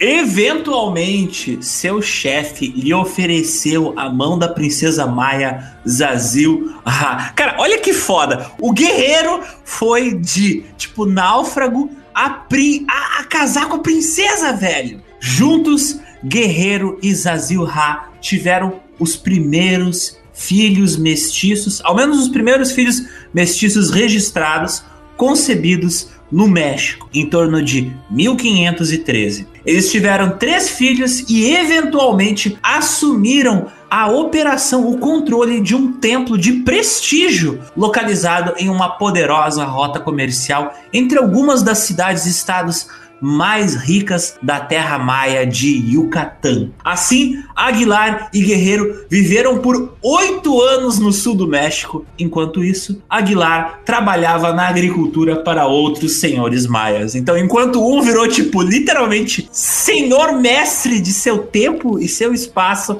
o outro virou o Zé ali da, da agricultura. Exatamente. Vai lá capinar, Aguilar. Exatamente. Obviamente, os dois aprenderam a língua maia. Guerreiro iria frequentemente morar em vários lugares diferentes, deixando de ver o loser do Aguilar por vários anos. Tá ligado aquele meme do Virgin e do Shed? A gente tem que fazer uma imagem. Vai virar capa no nosso episódio. Essa imagem. Aguilar uh, agricultor, capina o dia inteiro debaixo do sol, não se recusa a aprender a, a cultura local. Uh, guerreiro, aprende a cultura local, casa com a princesa, ensina táticas de guerra novas a uma civilização completamente desconhecida. Faz tatuagens, faz, faz tatuagem, piercing. faz piercing, é espião. Tem 53 casas pela América Central. Mestre e senhor de, de templo maia. Nossa, o cara é foda, velho.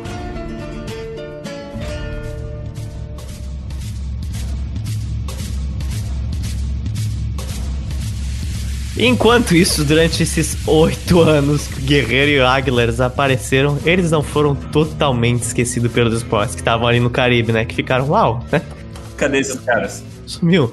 Outras expedições para o México foram tentadas mais tarde, como de Bernardo Dias de Castilho em 1518. Mas a hostilidade maia e a maior compreensão de que o México não era uma ilha, e sim uma área maior, quase um continente, tornaria o seu mapeamento muito mais difícil. Inicialmente, os espanhóis pensavam que quase todas as Américas eram ilhas. E quando chegaram no México, eles viram que, ops, acho que, acho que não. Acho que não. Os portugueses também acharam isso do Brasil, gente, por um bom tempo. Mas essa história fica para outro podcast. Na época, o governador de Cuba, Diego Velázquez de Cuellar, já tinha incentivado mais expedições para o México e por causa disso apontou o espanhol Hernán Cortés para atividade. Um espanhol que estava desde os 18 anos no Caribe, primeiro como escrivão e mais tarde como militar, comandante e por fim governador. Em 1519, Hernán Cortés partiu com mais homens para a península de Yucatán, ali no México, chegando na ilha de Cozumel, na qual encontrou alguns maias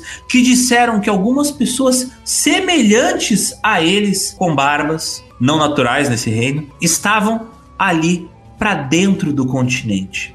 Primeiro, Cortés pensou que isso fosse um blefe, mas depois de consultar com o governador de Cuba, Diego Velázquez, ele viu que Guerreiro e Aguilar, além de 18 outros espanhóis, estavam de fato sumidos há oito anos. Portanto, era bastante provável que, se os nativos viram espanhóis, é porque alguns desses caras estavam vivos. Cortés então pergunta se os maias poderiam entregar duas cartas, uma para Guerreiro e outra para Aguilar. Na qual eles aceitaram fazer esta entrega, esse delivery de correio. Cortés escreveu em ambas as cartas. Senhores e irmãos, aqui em Cozumel soube que vocês estão cativos nas mãos de um cacique e rogo-lhes para que venham imediatamente a Cozumel. Com esse propósito, mandei um navio com 95 soldados, caso vocês precisem deles, e um resgate a ser pago aos nativos com quem vocês estão morando.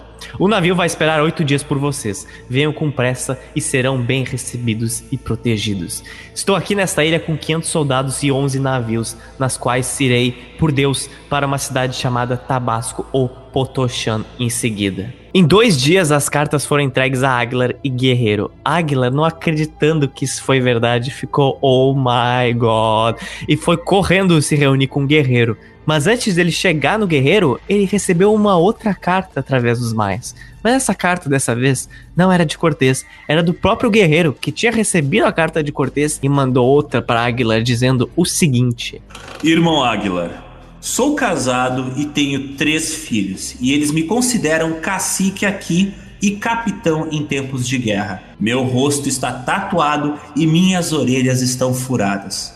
O que os espanhóis diriam de mim se me vissem assim? Vá em bênção de Deus e diga a Cortés que fiz aqui minha casa. Olha só, é um Chad. É um Chad. Aguilar, no início, relutou e foi ver Guerreiro contestando sua decisão. Mas depois ele percebeu que fazia muito sentido, né? O cara já tinha se aclimatado ao local e tinha subido de, de nível ali, de qualidade de vida naquela região. Na Espanha, Gonzalo Guerreiro era uma pessoa pobre e agora, vivendo ali na península do Yucatán, ele era um líder respeitado e tinha família. Então, de fato, ele jamais seria aceito novamente pelos espanhóis e nem teria o prestígio que ele adquiriu nesse novo povo. Aguilar então foi sozinho até Cortés em uma viagem de dois dias até o seu navio que estava na costa de Cozumel. Ao embarcar no navio, Cortés que olhou para ele e disse: Sim, o que queres?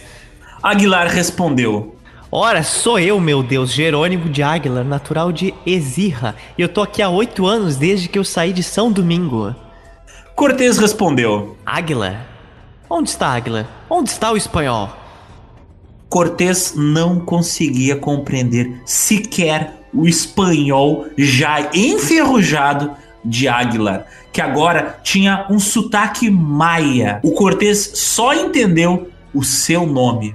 Aguilar então começou a falar: Sou eu, sou eu, eu sou Aguilar. E Cortês ficou meio que tipo: Não, não, isso é troll. Esse maia aqui tá me dando bait, não é espanhol. Cortês pediu para Aguilar contar como era a ilha de São Domingo antes dele naufragar, como era sua cidade natal e onde estava Gonzalo Guerreiro? Águila respondeu todas as histórias e por que Guerreiro não queria voltar. Cortez então fica Madre de Deus. Como é que pode uma coisa dessas, né? Como pode uma cosita dessas? Como pode uma cosita dessas? Então, eles aguardam o dia seguinte para partir mais para dentro do México em uma campanha de mapeamento do território. Ah, não era de conquista, veja bem. Contudo, Nessa saída, os espanhóis foram emboscados pelo povo maia de Potoshan, no atual estado de Tabasco, no México. Depois de uma batalha por mar e por terra durante uma semana, os espanhóis venceram os maias na qual pediram por paz. Cortés, contudo, falou que não queria paz. Ele queria saber onde tinha ouro. Gold!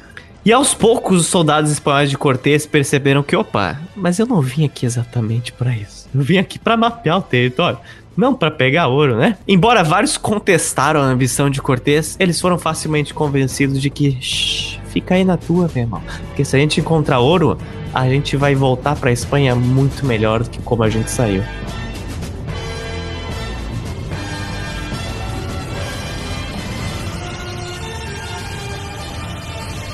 Os maias de Potonchan não tinham muito ouro, mas ofereceram 20 mulheres escravizadas aos espanhóis.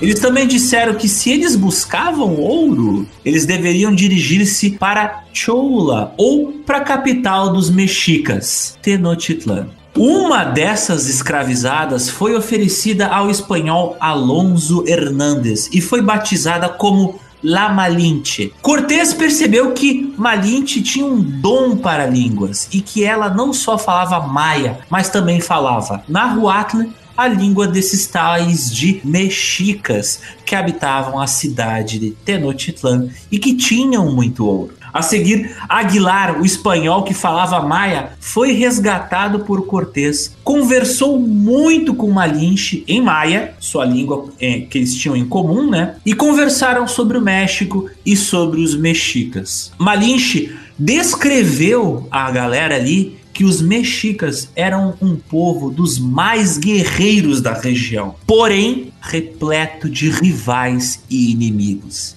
Nessa viagem, Cortés não só ensinou espanhol a Malinche, como também a engravidou, e ela daria à luz a seu filho um ano mais tarde, chamado Martim ou El Mestizo. Cortés, Aguilar e Malinche chegaram em Vera Cruz em maio de 1519, onde eles fundaram a cidade de Vila Rica de Vera Cruz. Vila Rica. Cortés começou a ordenar o povoamento dos locais com uma autoridade maior do que lhe foi encarregado, e seu superior governador de Cuba, Diego Velázquez, já estava sabendo disso e pretendia tomar uma dura ação contra Cortés em breve. A ambição de ouro do Cortés não foi muito bem interpretada.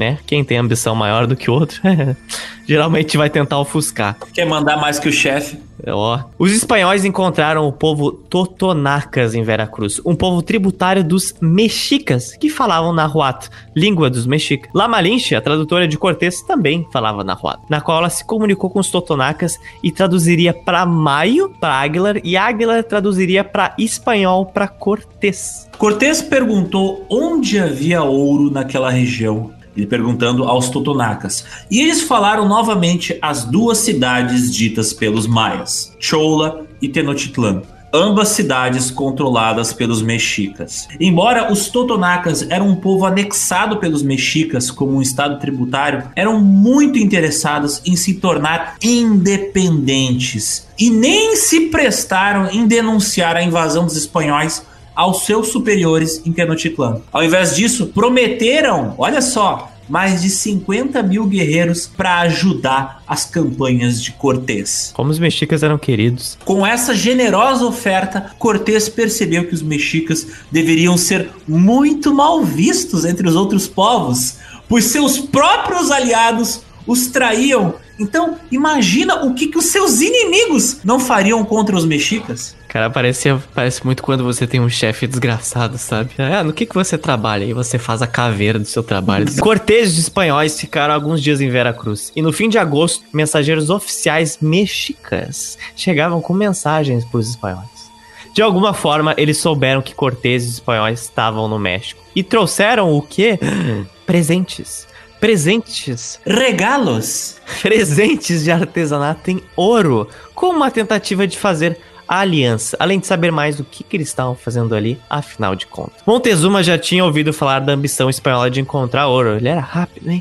Mas para os mesoamericanos, aquilo era praticamente uma joia, não tinha muito valor monetário, algo que os alimentos tinham. Então, mandar um artesanato em ouro era uma forma de passar uma mensagem de: se você quer ouro, me deixa aqui em paz no meu canto, que eu te dou um pouco de ouro, querido. Mas não foi assim que os nossos cobiçadores barbudos espanhóis interpretaram os presentes de Montezuma. Cara, isso é equivalente a dar mel para um urso. os espanhóis interpretaram aquele presente assim. Cara, se os mexicas, se o imperador Montezuma II enviaram de brincadeira, de presente, ouro, então é porque eles tinham de sobra muito mais ouro escondido em algum lugar. Faz sentido. Portanto, por que ficar aqui de boinha recebendo pequenas quantidades de ouro se eles poderiam ir lá direto à fonte e pegar tudo para eles? Cortés mandou mensagens de volta dizendo que queria apenas visitar a cidade dos mexicas, Tenochtitlan, e Montezuma II respondeu e disse que não os receberia. Recusando de receber os espanhóis, Montezuma estava testando até onde eles iriam ir na sua ambição pelo ouro. Porque até Tenochtitlan tinham vários povos e cidades que tinham lealdade jurada aos mexicas e travariam guerras com Cortés, até mesmo povos independentes, hostis a qualquer domínio de estrangeiro, como os Tlascaltecas. Então, o Montezuma II, na cabeça dele, ele tinha tipo um cordão de defesa estratégico em volta de Tenochtitlan.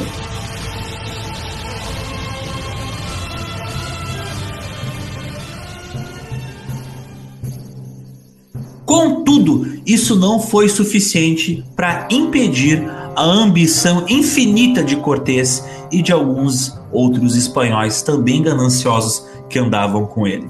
Embora o governador de Cuba, Velásquez, não aprovasse suas ações, Cortés tinha redes de alianças tão poderosas quanto o próprio governador e conseguiu coagir a galera a enviar reforços que chegassem a Vera Cruz para ajudar em uma missão de campanha de conquista, além, é claro, de trazer alimento e água para suas tropas. Cara, olha só, a gente deve estar no meio do podcast. Você já tem noção de quanta sujeira tem nessa desgraça.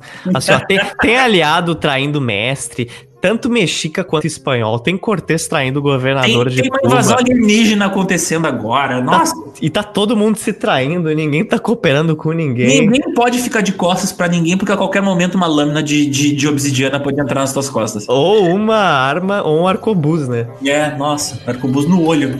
É, tu manda mimo pra pessoa, a pessoa interpreta errado. Vai, difícil isso, hein, cara.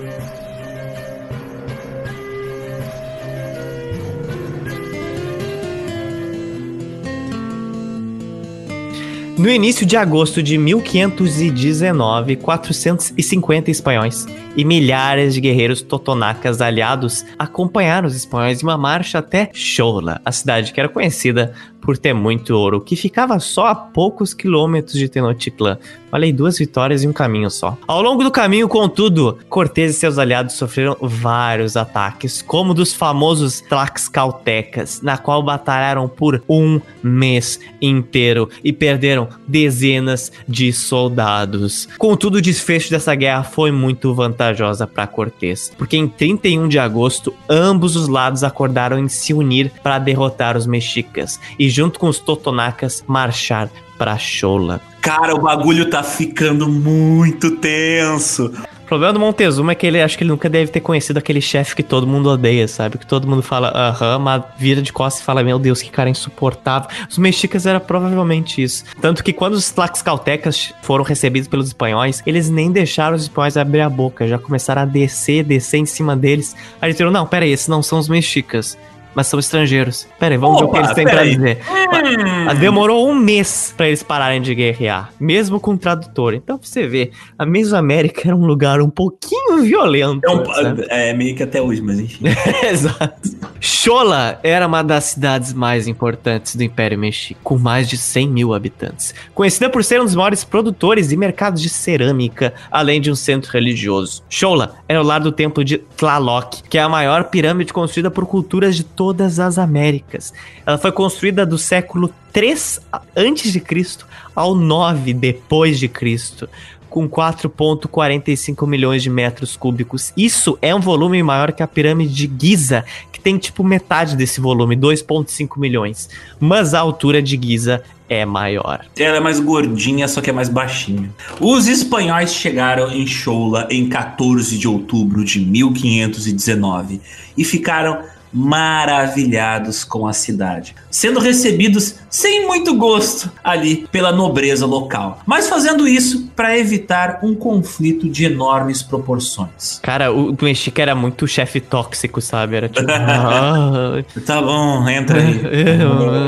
Afinal, os Choulanos já eram inimigos dos Tlaxcaltecas e Totonacas e quando viram esses caras chegando junto com os espanhóis ali nos portões da cidade, eles ficaram tipo: Meu Deus, nossos piores inimigos se uniram junto com o terceiro player. Então, os espanhóis foram autorizados a entrar na cidade por causa desse medo, né, do, da, da, galera ali de Chola, enquanto os Tlaxcaltecas e os Totonacas ficaram ali do lado de fora da cidade. Os templos e os palácios de toda a cidade de Chola eram decorados com ouro e com grandes estátuas religiosas, como do deus Quetzalcoatl, feitas também de ouro no interior de muitos dos templos da cidade. Embora tenham sido recebidos pela nobreza local e hospedados confortavelmente em um palácio, nenhum representante da cidade veio negociar nada com os espanhóis. E depois de três dias, os choulanos pararam de trazer comida e água para os espanhóis. Tipo, começaram a evitar eles, sabe? Tipo, tá morando no mesmo apartamento, mas evitando o cara. Cara, ninguém tá afim. Ninguém tá afim. Todos os personagens desse podcast simplesmente não estão afim de nada. É impressionante, sabe? Ah, momento épico, história épica. Daí tu vai ver lá na época. Ai, que saco. que saco, de... que saco. Não aguento mais. Cortez achou essa atitude meio suspeita. Porque provavelmente era uma forma de deixar explícito que eles não eram bem-vindos. Obviamente, é, né, Obviamente. Nossa, eu, um mais um é dois. Uau. No dia seguinte, Lama Lynch, a tradutora de Cortez, fez amizade com uma mulher local, esposa de um soldado cholano, e ela disse para Malinche que eles deviam fugir, porque os cholanos estavam preparando uma grande emboscada para os espanhóis. X9, hein? Malinche passou a informação para Cortés e na manhã seguinte, Cortés ficou. Hum, acariciou a sua barba assim, seu cavanhaque, bem espanhol, e ele pediu para os nobres se aproximarem do pátio central em frente ao templo de Quetzalcoatl, onde ele disse que faria uma despedida bem acalorada. Oh, bem calor que foi. Com a liderança de Chola reunida, Cortés começou a falar em espanhol, suas palavras traduzidas por Malinche em Nahuatl. Bernardias de Castilho, um dos soldados de infantaria de Cortés, sempre, esse cara é tipo o pervaz de caminha desse, dessa história. Ele estava na multidão e ele escreveu seu discurso, e as primeiras frases foram: Vocês, traidores, estão ansiosos para nos ver mortos e devorados por abutres. Mas isso não vai ocorrer. Nosso Senhor vai impedir essa tamanha traição. Um padre do lado de Cortez foi questionado se a emboscada era verdadeira, né? Tipo, deu aquela pontada, o Cortez deu aquela pontada pro padre e falou: Vem aqui do meu lado.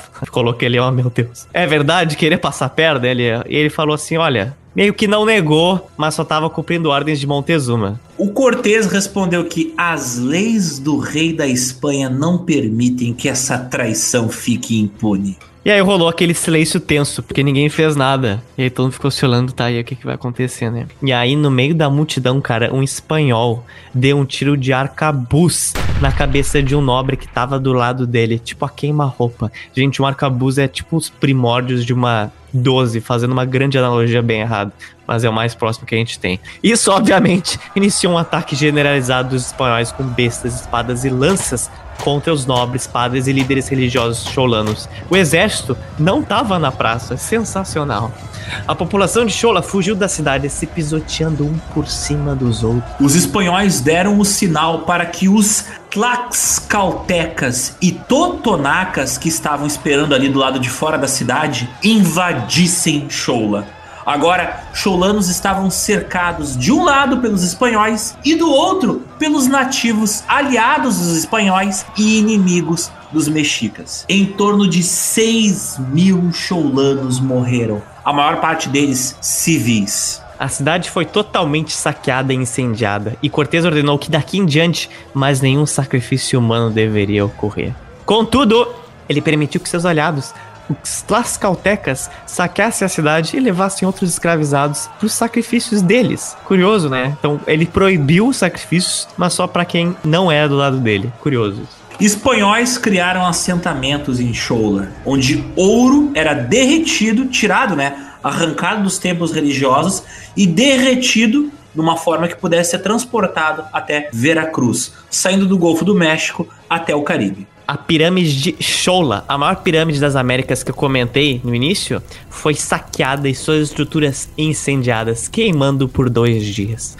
Cortés falou para os mensageiros de Montezuma irem até ele e falar que se Montezuma não se recebesse, o mesmo destino ocorreria em Tenochtitlan.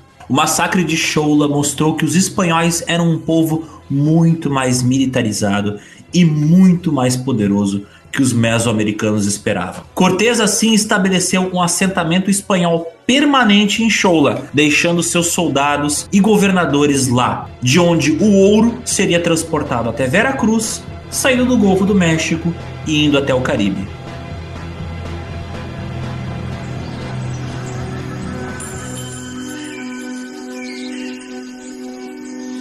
Agora, meus amigos, agora o bicho começa a engrossar pra valer. Os espanhóis seguiram até Tenochtitlan, onde no caminho foram novamente recebidos por um grupo de nobres missionários, a mando de Montezuma, com presentes, again, em ouro. Mas não importasse quanto ouro Montezuma mandasse a Cortés, seria tudo em vão, porque os espanhóis queriam agora os templos dourados mesoamericanos. Antes de entrar na cidade, Cortés e suas tropas se prepararam para a batalha com suas armaduras de bronze, assim como os povos nativos, os Tlaxcaltecas e os Totonacas, também se preparavam para um eventual conflito. Que embora os Totonacas e os Tlaxcaltecas utilizassem armaduras de algodão, muitos também usavam bestas que foram cedidas ali, emprestadas pelos espanhóis. Além disso, eles também, os aliados dos espanhóis, eles também ajudavam a puxar os canhões dos espanhóis que vinham nos carrinhos de madeira. Em 8 de novembro de 1519, Cortés e os espanhóis chegaram finalmente, em Tenochtitlan, seguidos por alguns navios espanhóis no lago Texcoco. Eles ficavam no horizonte, assim, para dar aquela famosa intimidação, assim, nos mexicas. Estilo Star Destroyer. Oh, yeah. Bernardo Dias de Castilho escreve quando ele chegou na cidade. A cidade é tão grande quanto Sevilha ou Córdoba.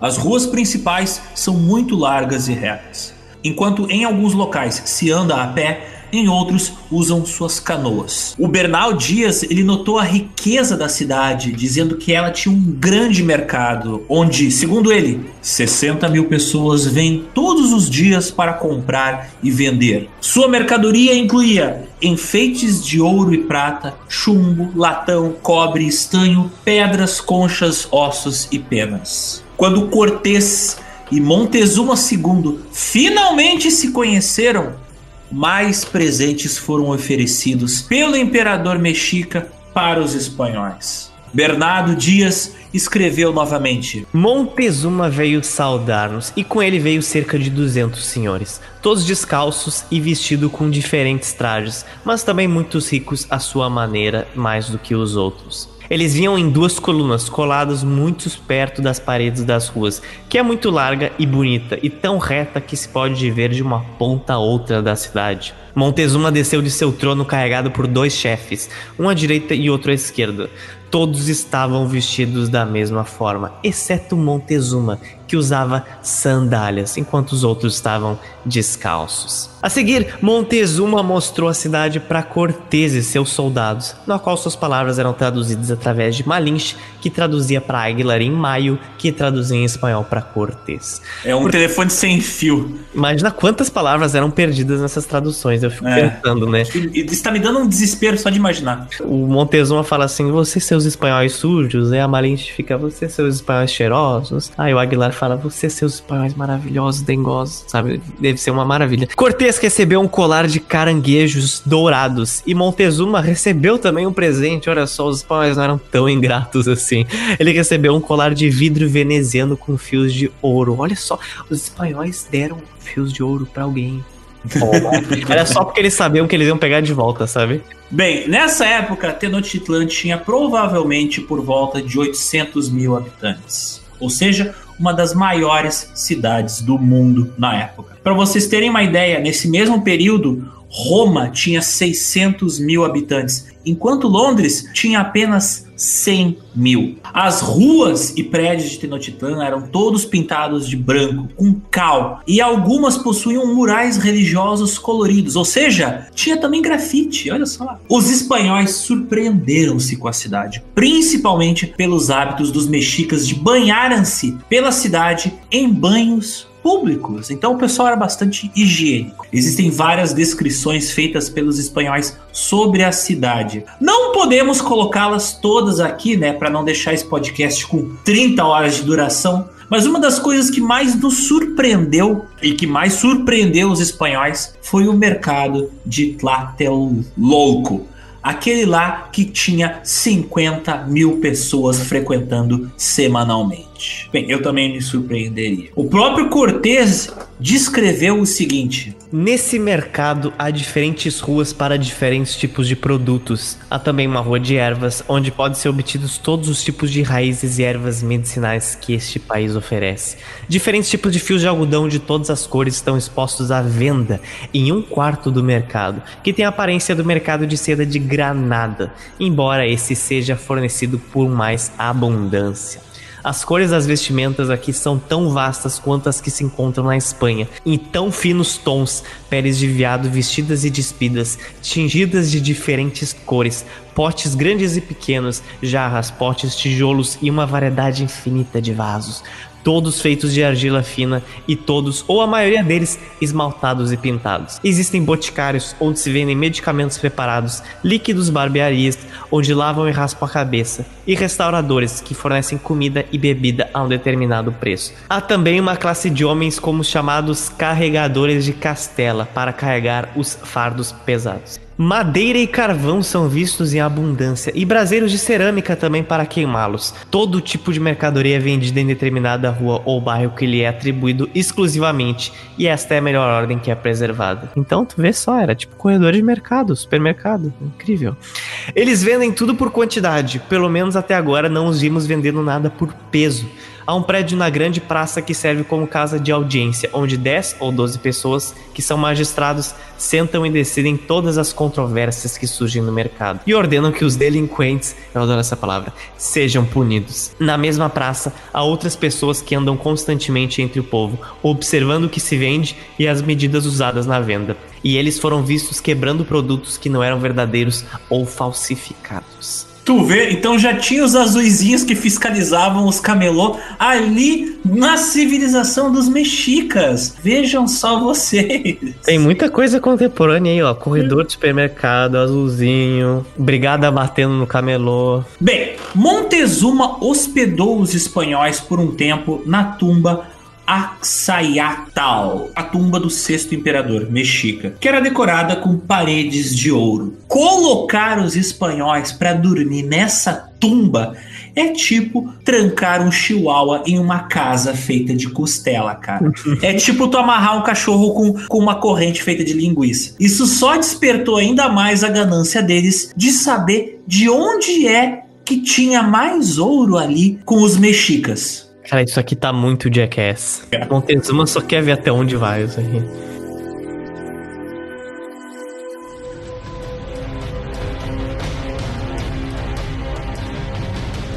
Nessa época, antes da chegada dos espanhóis, tem uma coisa muito interessante de ser pontuada. Já tinha uma previsão feita por sacerdotes que circulava por todo o império, que eventualmente o quinto sol iria morrer.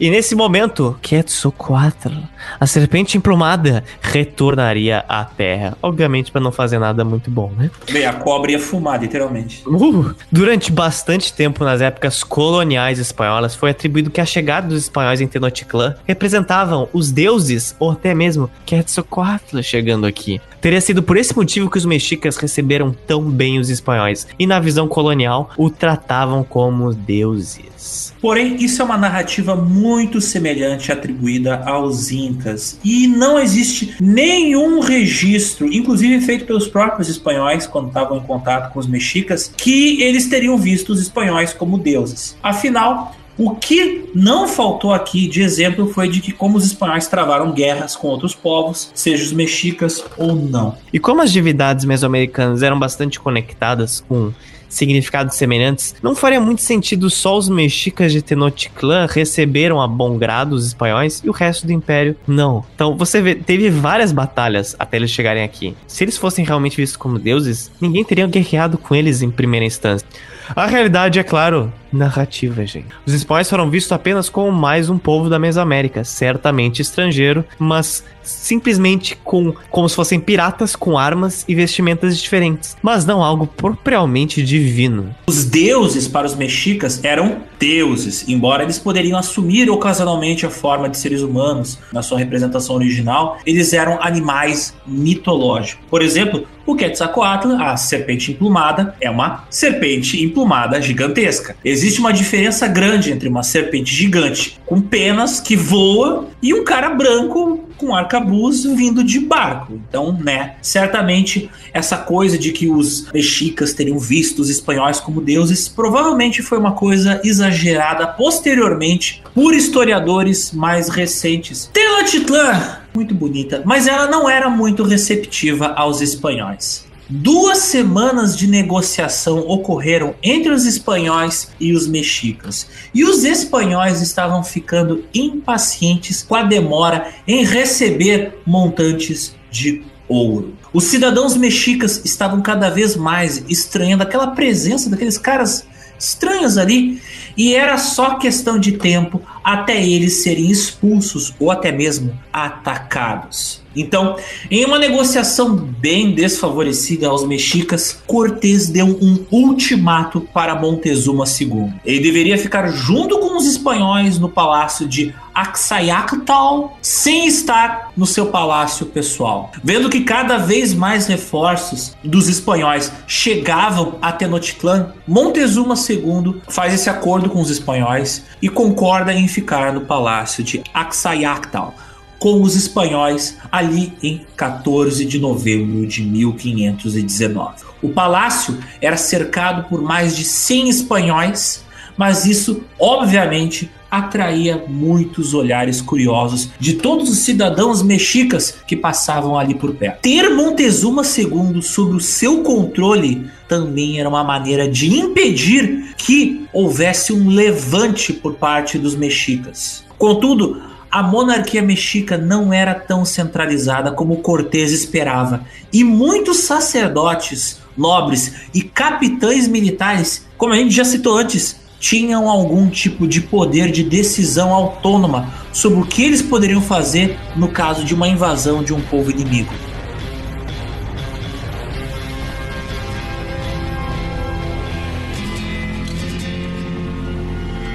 Mais de quatro meses se passaram de negociações, pequenos favores sendo cedidos para os espanhóis e um forte desgaste de relações entre ambas as partes. Os sacerdotes não aprovaram as atitudes de Montezuma de nenhuma forma, mas não investiam em um resgate, porque não era propriamente um resgate. Ainda tinha aquela impressão de que ele estava lá dentro só acordando e falando coisas, não estava exatamente sendo um refém. Enquanto Cortés estava desobedecendo o governador de Cuba, Diego Velázquez, e o Império Espanhol por mais de um ano, os sacerdotes também estavam desobedecendo as ordens de Montezuma. Lembrando que tinha aquelas brigas internas né, dentro do, do governo mexica, então. Por fim, Diego Velázquez que já estava de cara com o Cortés quebrando suas ordens, no dia 20 de abril de 1520, ó, já virou o ano, mandou o espanhol Panfilo de Navares buscar Cortés e destituí-lo da sua posição, mandando 1.400 soldados e 19 navios para buscar Cortés. Ele tinha noção que esse cara era perigoso, realmente. Apocalipse sinal o negócio. O resto dos espanhóis, contudo, deveria ficar em Tenochtitlan por enquanto. Porque o Diego Velázquez, governador de Cuba, não queria perder tudo aquilo que Cortés tinha conquistado. Sem opções, Cortés ficou, ai meu Deus, que cara chato, esse, ai, governador desgraçado. E ele foi lá e acordou com Narvaez de ir até Veracruz, no México, deixando o espanhol Pedro de Alvarado no seu lugar no comando de Tenochtitlan. No caminho, cara, quando Cortés e Navares saíam do Lago Texcoco, obviamente, eles começaram a discutir e começaram a falar, não, não, né? Tu não devia ter feito isso. Cortez falou, mas vão aprovar, vão aprovar sim, só estão me enchendo o saco. E eles começaram a negociar o que, que podia ser feito ou não em relação aos mexicas. Cortez foi tentando fazer a cabeça de Navares, dizendo que ele não tinha que obedecer ao governador de Cuba. E no final, se tudo desse certo, em Tenochtitlan, os espanhóis iam aprovar sua ação e, inclusive, todos eles iam sair mais ricos, inclusive a própria coroa espanhola. Contudo, Navares não aprovou essa história. Ele não foi facilmente convencido. E quando eles chegaram em Veracruz, Cortez, como ele havia fundado aquele povo ele era muito mais popular e mais apoiado que Narvaez. Então as suas decisões eram muito mais respaldadas do que do próprio Império Espanhol ou do que do governador de Cuba. Em uma noite, Hernán Cortés planejou uma emboscada contra o próprio Narváez, na qual houve uma briga entre os espanhóis a favor de Narváez e os espanhóis contra Narváez. Na briga, Narvaez acabou perdendo um olho com uma espadada e os espanhóis favoráveis a Narvaez foram convencidos, provavelmente através da força, a se juntar às forças sob o controle de Cortés. Não é preciso nem dizer que, após saber disso, o governador de Cuba começou a considerar a prisão imediata de Cortés, mas acabou dando um tempo ao espanhol para ver o que diabos ele iria fazer com esses mexicas, afinal de contas. Então tu vê, o cara tava maluco de, de querer conquistar, tipo, tão, tão viciado ali pela possibilidade de ficar rico. Cara, é, é por isso que eu falo, qualquer pessoa que diz, ah, como foram visionários em povoar esses territórios. Era traficante em terra sem lei, era exatamente. Era tipo traficante brigando por morro, sabe? Tanto que em qualquer lugar das Américas, gente. Histórias de pessoas que eram do governo da coroa e se rebelaram, e foram tantas. Mais tarde, quando a gente for falar de Minas Gerais, cara, você não tem noção da terra sem lei que aquilo foi.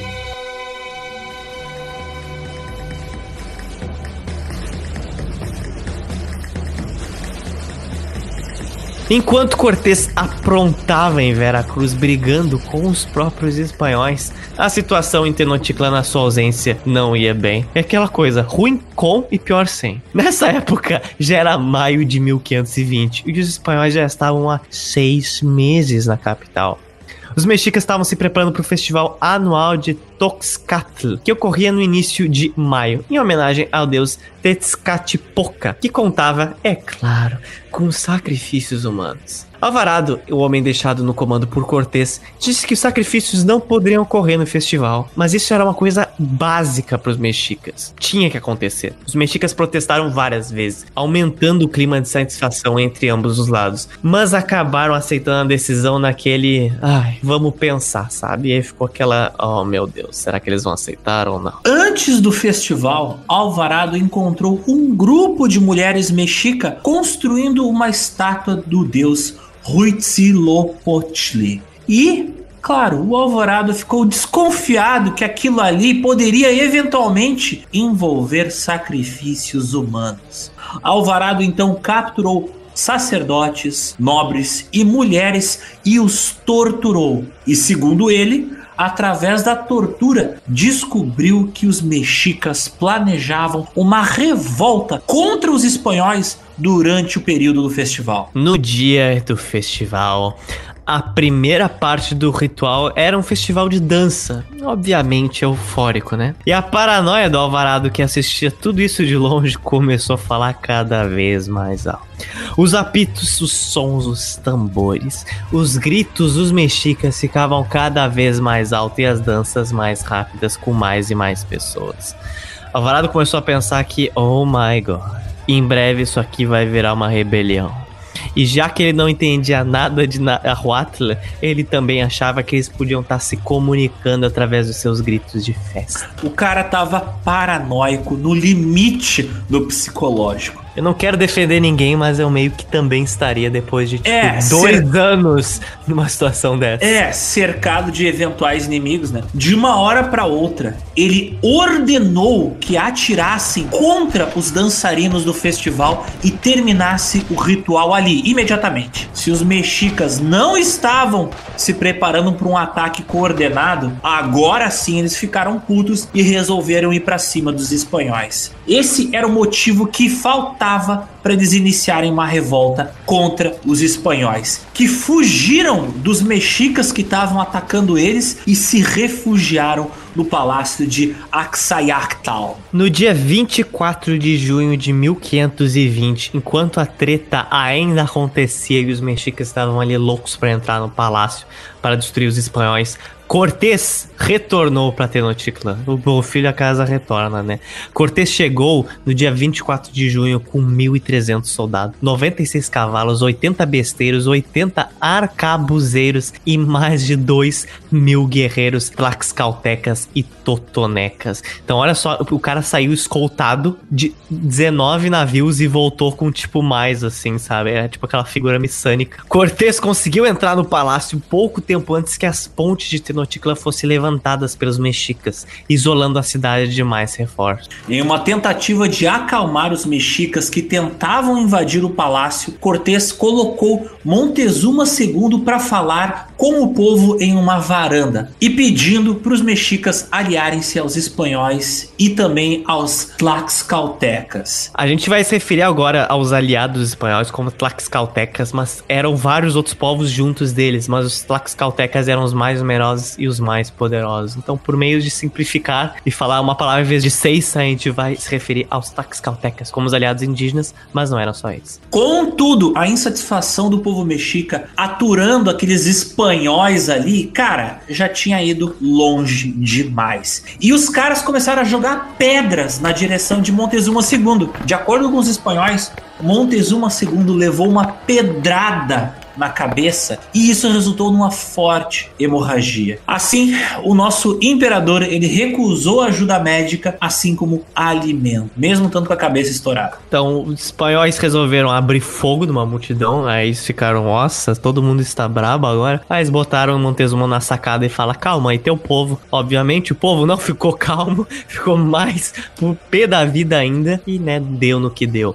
Mas agora tem duas versões dessa história. Uma na qual Montezuma morreu com traumatismo craniano por causa da pedra. E outra história que é por parte dos mexicas, que afirmaram que Montezuma foi morto estrangulado por Cortés, colocando a culpa nos mexicas pela própria morte do imperador. O que dá um pouco mais de respaldo à história dos mexicas do que dos espanhóis é que os sacerdotes, porque Montezuma acordou em ficar só no palácio se ele tivesse ao menos com alguns sacerdotes do seu lado, né, e seus serventes, eles foram todos encontrados estrangulados sem marcas de grande violência. Então, né, Agora, com o imperador morto e os mexicas putaços, tropas inteiras de mexicas se agruparam para invadir o palácio onde estavam os espanhóis e os tlaxcaltecas. Os reforços espanhóis que Cortés havia trazido consigo nunca tinham entrado em combate real. Fato esse que é validado pela questão de que os, muitos das tropas espanholas que iam para o Caribe era uma gurizada que tinha 16, 18 anos de idade e muitas vezes sequer tinha treinamento militar.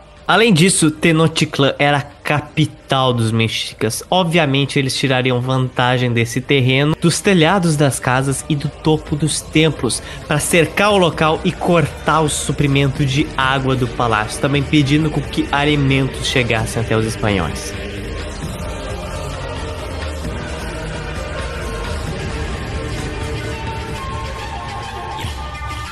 Depois de quatro dias cercados ali dentro do palácio e perdendo mais de 100 homens em várias tentativas de fuga, finalmente, no dia 1 de julho de 1520, em uma noite sem lua, os espanhóis conseguiram fugir em direção a Tlacopan, ao oeste. Eles estavam escoltados pelos tlaxcaltecas dentro de barcos espanhóis, assim como dentro de canoas improvisadas. Foi só questão de tempo, até os mexicas perceberem que, oh my god, Pera aí, esse palácio que a gente tá gritando aqui lá de fora não tem mais ninguém dentro dele.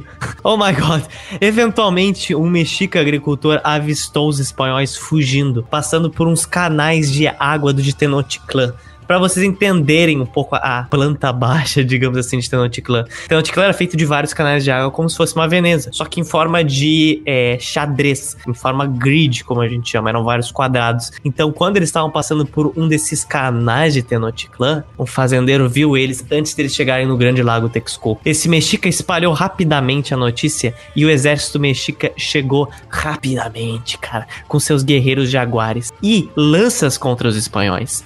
Os barcos e canoas que estavam cheios de carga de ouro espanholas facilmente eram afundados, porque mais de 50 espanhóis só morreram na travessia do lago Texcoco. E esse ouro pesado afundava muito rapidamente os navios. Que coisa mais uh, irônica, né? O cara morrer por causa da ganância dele. Oh. Mas enfim, para piorar a situação, para aumentar o nível da bagunça, quando os espanhóis finalmente chegaram na margem do lago, haviam ali centenas de tropas mexicas de elite esperando em cima de vales para fazer uma emboscada contra os espanhóis. No momento em que os espanhóis desceram de suas embarcações, centenas de tambores e apitos encheram a noite e os mexicas surgiram das sombras, descendo os morros disparando flechas e lanças contra os espanhóis. Essa ficou conhecida como a Batalha de Otumba, que durou cinco dias e onde milhares de vidas foram perdidas, tanto do lado espanhol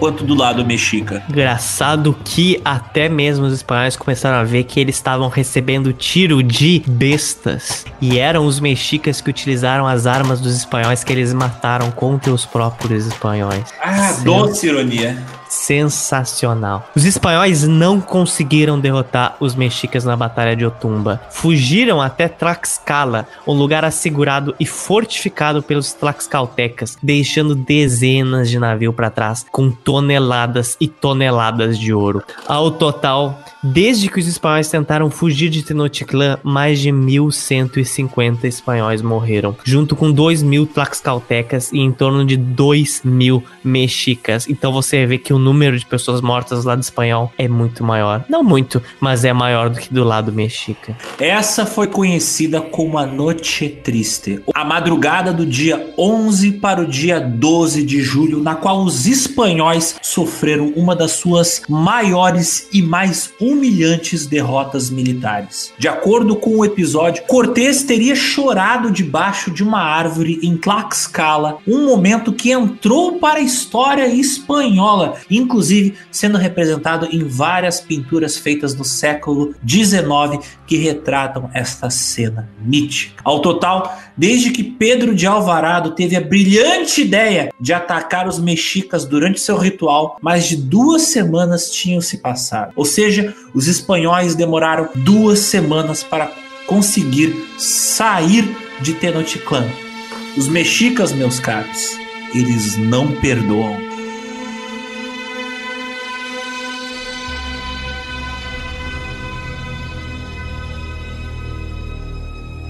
Mas o Cortés era teimoso. Mesmo com o protesto de centenas de espanhóis que queriam voltar para Cuba, o Cortés ele estava destinado a derrotar os mexicas. Contudo, ele reconhecia que uma campanha direta contra os mexicas, mesmo com reforços de tropas, mesmo com mais cavalaria, seria improvável de ser vitoriosa. Dentro de sua cidade, as táticas militares e de guerrilha dos mexicas impediriam uma derrota. E o terreno desconhecido para os espanhóis não seria nenhuma vantagem. Portanto, Cortés começou a fazer novas alianças com estados tributários dos mexicas que não queriam mais fazer parte do Império Mexica. E o Cortés também prometeu para esses, esses povos enormes ganhos quando os mexicas finalmente fossem derrotados. Assim, através de alianças pacíficas, como por exemplo com Texcoco, que era ex-membro da Tríplice Aliança. Olha a trairagem, cara. Tipo, a Tríplice Aliança ainda existia, era inclusive o Império Mexica. Às vezes fala, ah, não, espanhóis, estou com ele. Caraca.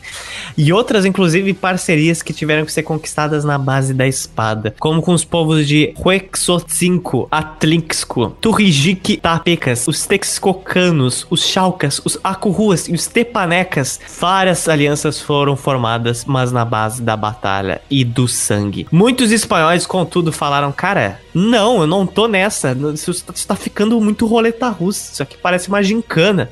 Muitos soldados foram embora e desertaram durante as madrugadas, voltando para Cuba. Inclusive, vários deles se mobilizaram para pegar navios inteiros. Porque ou você voltava numa canoa ou você voltava num navio. Mas era tanta gente querendo vazar que tinha gente suficiente para poder ah, roubar um navio inteiro e vazar. Exatamente. Mas para pegar um navio, alguém ia perceber, né? De frente de uma canoa a coisa precisava ser feita em conjunto. Ele já tinha experiência em fugir na calada da noite. É, né? Mas depois que Cortez soube disso, né? Ele acordava na manhã seguinte e pensava: caraca, eu, eu, jurava que eu tinha 20 navios, agora eu só tenho 19. Interessante. Aí ele via: não, tem 17. Não, pera, tem algo errado. E aí, quando Cortez viu isso, ele deu a ordem de quem desertasse seria considerado traidor do Império Espanhol e poderia ser condenado à morte por enforcamento. Sendo que ele próprio era uma espécie de traidor do Império Espanhol, né? Não estava seguindo ordem nenhuma, mas enfim. Inception de traição, né, cara? Traição da traição.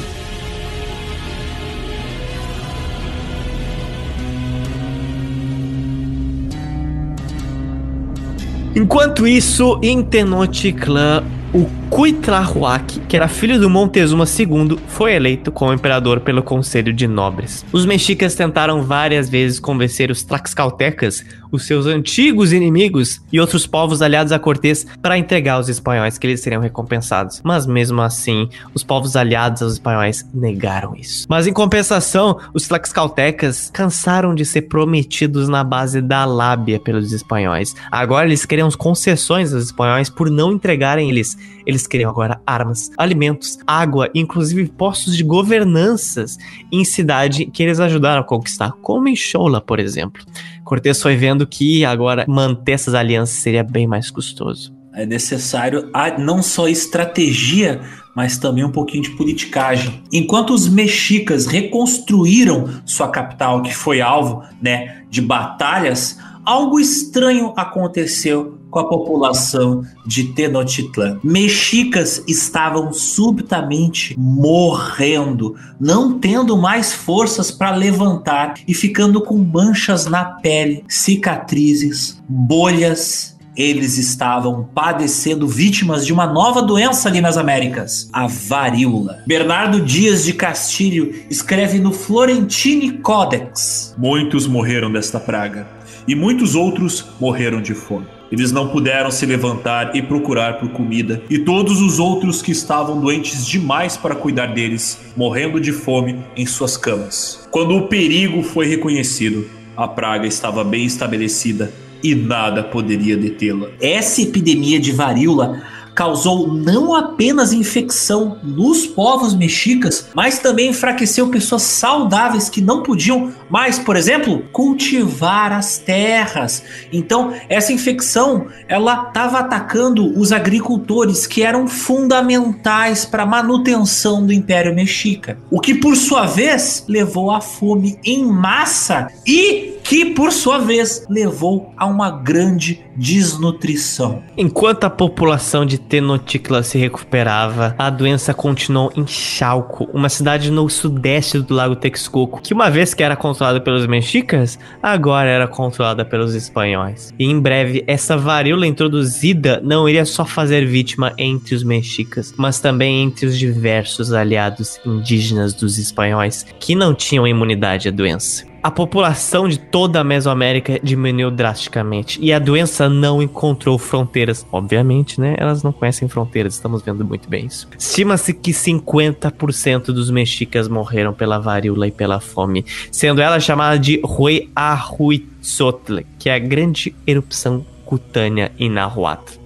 Embora a varíola também infectasse os espanhóis, ela era muito mais mortal aos indígenas. O próprio imperador mexica, cara, Cuitlahuac, contraiu a doença e morreu depois de governar por só 80 dias. Não apenas o imperador, mas também diversos nobres, sacerdotes e militares também contraíram a doença. As estruturas mais poderosas, o pessoal que governava o império agora estava enfraquecido. A estrutura administrativa dos mexicas estava morrendo por causa da varíola. Um novo imperador, Cuauhtémoc, filho do rei Ahuitzotl, foi colocado no trono em fevereiro de 1521. Por seis meses, nenhum sinal dos espanhóis foi visto em Tenochtitlan.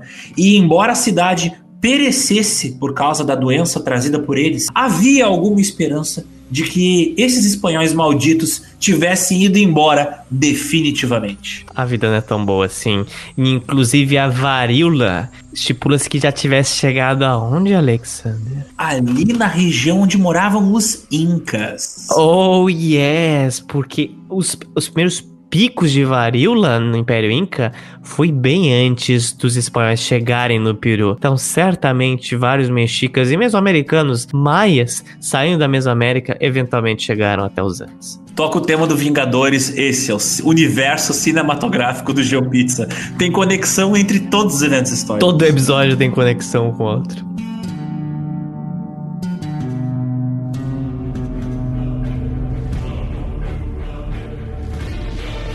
Cortez ainda estava lá do outro lado da margem do lago Texcoco, preparando uma forma de submeter Tenochtitlan. Depois de estabelecer algumas alianças, Cortez preparou-se para fazer um cerco na capital, impedindo alimentos e água de chegar até a cidade, aumentando ainda mais a crise alimentícia da cidade. Os espanhóis mesoamericanos rivais mexicas empreenderam enormes obras de engenharia pelo lago inteiro, construindo dezenas de barragens no lago, barrando o fluxo da água e fazendo com que aos poucos os canais abundantes de água de Tenochtitlan secassem. O desgaste da campanha do México, a ambição praticamente pessoal de Cortés de destruir os mexicas iria criar muita desavença com os espanhóis que estavam com ele. Cortés começou a ficar mais paranoico, cortou totalmente as relações com o governador de Cuba e ele andava com mais de 60 guardas por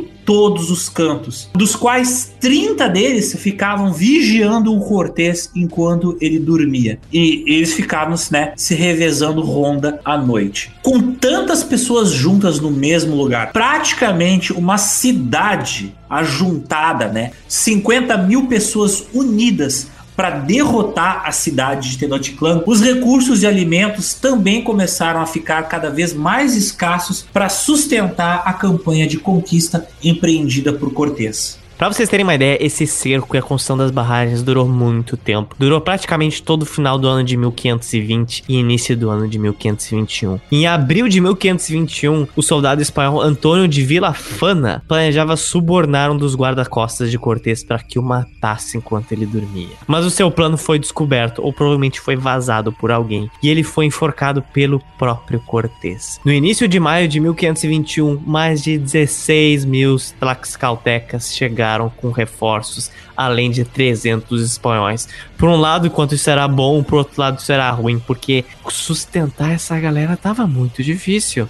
Para construir as barragens, Cortés teve que usar mais de mil canoas, ordenando que cada povo que ficasse nas margens do lago Texcoco também empreendesse obras de engenharia para poder parar o fluxo de água que alimentava Tenochtitlan. Ao total, as obras de barragens duraram mais de 10 meses, cara. 10 Uau. meses fazendo barragens. É um cerco medieval, é um cerco medieval. Ela começou em setembro de 1520 e só a partir de julho de 1521 o fluxo de água do lago foi reduzida consideravelmente. Através da ajuda de 37 mil guerreiros tlaxcaltecas, chalcos, huastepes, texcocos e 4 mil espanhóis, essa obra foi possível. Esse foi o gigantesco e custoso cerco de Tenochtitlan. O ódio pelos mexicas era a única coisa que unia esses povos neste mesmo projeto para tentar derrotar os astecas.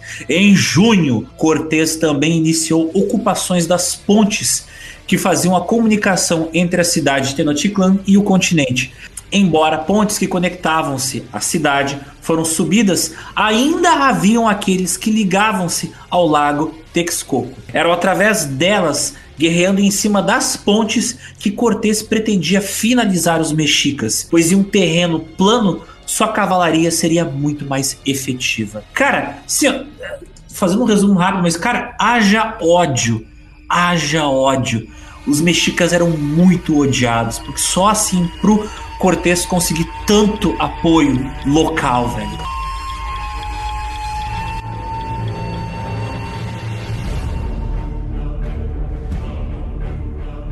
Mas os mexicas não ficaram 10 meses comendo mosca, esperando a água acabar. Eles perceberam que o fluxo da água estava diminuindo cada vez mais no lago inteiro. Isso só poderia ser obra de seus inimigos. A partir do momento em que os espanhóis tlaxcaltecas conseguiam ser vistos no horizonte perto das pontes que levavam até Tenochtitlan, os mexicas falaram: "Ah, é, assim mesmo, então beleza. Eles iniciaram várias batalhas pelo mar, evitando ir pelas pontes para ser atacada pela cavalaria de Cortés, mas em vários locais do lago ele já era raso o suficiente, cara, para você andar a pé Enquanto os esforços mexicas dirigiam-se para combater os espanhóis, Cortés aproveitou a falta de vigilância em várias regiões da cidade, que eram conectadas por aquedutos, e os destruiu, aumentando ainda mais a carência de água na cidade. Essa investida, contudo, não foi nada fácil, e Cortés enfrentou mais de mil canoas durante um desses eventos, na Batalha de Tlacopan.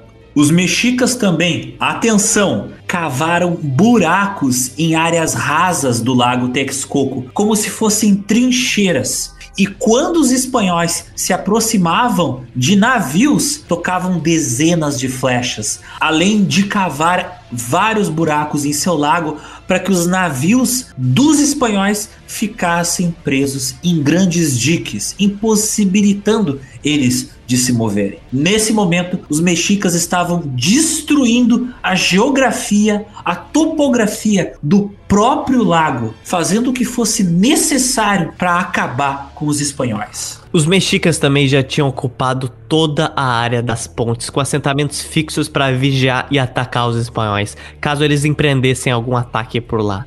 Mas ficava aquele clima dos mexicas se olhando de um lado da ponte e os espanhóis do outro, e entre eles um lago raso, com vários buracos, onde ocorria também uma batalha por mar e também por terra. Uma vez no lago, você podia cair numa armadilha e nem saber, porque foram tantas as armadilhas postas pelos mexicas que os espanhóis também tinham cada vez mais de ir em uma linha reta direta até Tenochtitlan. Eles tinham que contornar e entrar por áreas onde não tinham pontos, onde provavelmente os mexicas não tinham feito nenhuma armadilha. Em uma noite, os mexicas conseguiram capturar dois capitães espanhóis, Portila e Pedro Barba, colocando seus corpos em lanças nas pontes do lago. Mesmo famintos, os mexicas não se rendiam. Paralelo a isso, os mexicas também começaram a mandar forças de 10 a 20 mil soldados terrestres pelo outro lado do lago para cercar Cortés. Contudo, essas expedições frequentemente eram descobertas por outros espanhóis, e como tinham que percorrer muitas distâncias e os exércitos já estavam famintos, elas eram eliminadas muito facilmente. Cada vez mais a população na cidade caía, enquanto quando os espanhóis chegaram na cidade, Tenochtitlan devia ter em torno de 800 mil pessoas, agora provavelmente tinha algo em torno de 300 mil para baixo.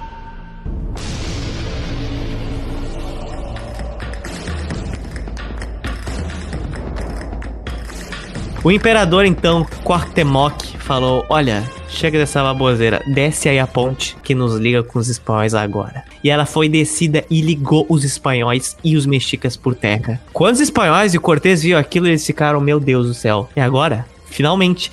E assim, Pedro de Alvarado, o mesmo cara que tinha atacado o ritual dos mexicas lá e começou toda essa história, investiu com uma cavalaria pesada em direção à ponte. Ele nem era nem um pouco impulsivo, né? A gente já viu, porque obviamente essa ponte foi descida por um motivo. E o motivo era que centenas de mexicas estavam debaixo da ponte no lago e jogaram centenas de lanças e flechas em Alvarado. Alvarado e seus soldados foram feridos e 70 dos seus soldados nessa investida foram capturados eles foram levados pro templo maior, cara, onde eles foram sacrificados. O próprio Cortez foi furado com obsidiana nesse episódio e 10 indígenas tlaxcaltecas, aliados aos espanhóis, também foram capturados. E do horizonte, os espanhóis conseguiam ver com bastante clareza os seus soldados indígenas aliados serem sacrificados do alto do altar do templo maior. Novamente, temos aqui uma descrição feita pelo Bernard Dias o tambor sombrio de mexicas soou novamente. Vimos nossos camaradas que haviam sido capturados na derrota de Cortés sendo arrastados escada acima para serem sacrificados. Abrindo seus peitos, arrancando seus palpitantes corações, eles foram oferecidos aos deuses. Esses açougueiros índios cortaram seus braços e pernas enquanto estavam vivos e comeram sua carne com um molho de pimentão e tomate, jogando seus troncos e entranhas para os leões e tigres e serpentes e cobras. Duas observações que eu tenho que fazer aqui. Eu acho que quando ele falava de leões e tigres, ele estava se referindo a felinos da América do Sul, mas utilizando termos europeus. E eu não tenho certeza se dava para ver dessa distância que era molho de pimentão com tomate. Mas tudo bem. Embora era possível você observar com instrumentos como lunetas que já existiam nessa época. Se você diferenciar o molho, é uma o coisa. O sabor ali do chipotle, tá usando não, tá, tá utilizando mostarda e mel. É que ele dava pra sentir o cheiro, entendeu? Ele fala, Nossa não, isso aqui só pode ser pimentão com molho de tomate. Hum, totose. O imperador Kuahutemok, então, enviou as mãos e os pés de nossos soldados e a pele de seus rostos a todas as cidades de nossos aliados sendo sacrifícios feitos por 10 dias. Uau! That's a lot of hate. Tipo, eu queria mandar uma mensagem e a mensagem foi mandada.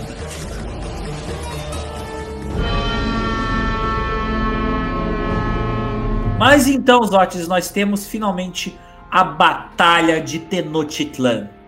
Os espanhóis claramente não deixariam isso barato, porque nós sabemos que eles não eram nem um pouco amargurados, né? A partir do dia 20 de julho de 1521, eles fizeram outra investida, não só por terra, mas também por mar. A fome que já era enorme entre os mexicas, embora eles se aliviaram um pouco ali, né, comendo uns 70 soldados, ficou contudo cada vez mais grave. A patrulha espanhola por todo o escasso lago inviabilizava, inclusive atacava pescadores mexicas, cara, que tentavam pescar qualquer coisa. Muitos mexicas já andavam totalmente nus pela ausência de para fazer roupas, bebendo água poluída e alguns até mesmo comendo cal e tintas devido à ausência de alimentos. Assim, durante a aproximação da cidade, que demorou quase cinco dias, Cortés e seus aliados nessa investida final foram encurralando cada vez mais e mais os mexicas até finalmente conseguir pisar na cidade de Tenochtitlan. Por mais de 15 dias, os mexicas se esconderam nos prédios de Tenochtitlan, utilizando-se como se fosse de como se fosse de táticas de guerrilha contra os espanhóis.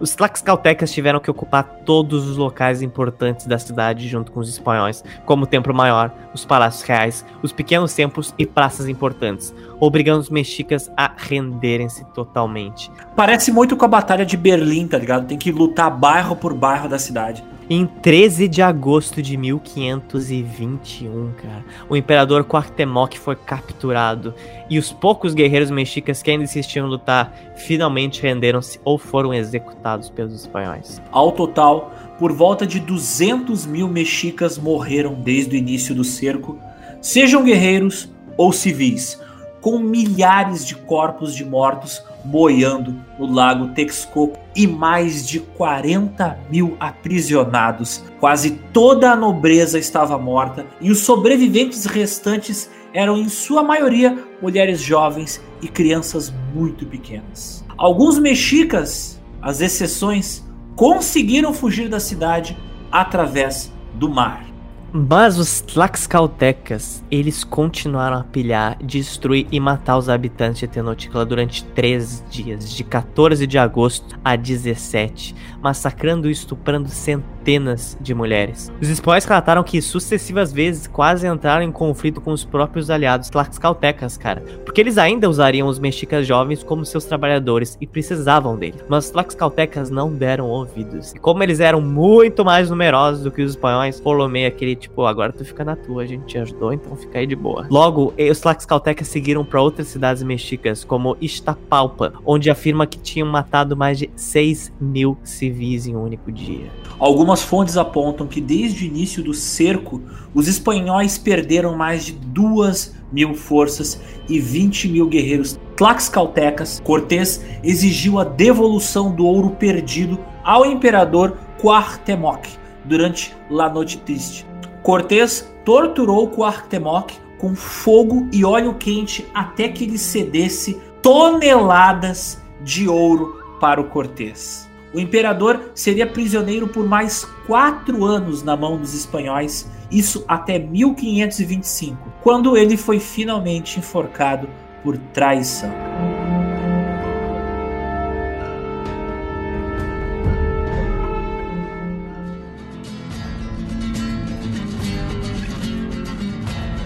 O governo espanhol, como esperado, mesmo com as atitudes de Cortés, depois de anos de desobediência, de pilhagem, de matar seus próprios soldados. De massacre. Elogiaria seu sucesso e demandaria mais de 7 mil toneladas de ouro da conquista de Tenochtitlan. A conquista do centro do México, na verdade, obviamente, seria muito bem-vinda ao governo espanhol. Cortés era ardiloso, era desgraçado, mas ele era esperto, cara. Senão ele não teria feito o que ele fez. Porque agora, o centro do México seria uma região crucial para o Império Espanhol. E seria de lá onde sairiam várias expedições para conquistar o resto da América Central. As riquezas ajudariam a financiar diversas expedições, inclusive para o Peru futuramente. Isso manteve a Espanha como uma potência mundial e tornou a mais importante todo o século XVI até o meio do século XVII. A Espanha uh, era o país do momento. A partir de 1524, do México, saíram diversas expedições para conquistar a Guatemala e em 1527 até 47 para Honduras. E essa seria uma campanha que duraria mais de 20 anos entre as cidades maias com os espanhóis. Inclusive, nesses conflitos, o espanhol Gonçalo Guerreiro, cara, o nosso Shed Guerreiro Maia, ele lutaria contra os próprios espanhóis na campanha de Honduras e Guatemala. Novamente, cara, a vida desse cara dá um filme maravilhoso. Gonçalo Guerreiro, espero que ainda volte a aparecer nos podcasts do Gel, porque literalmente, hein, que homem.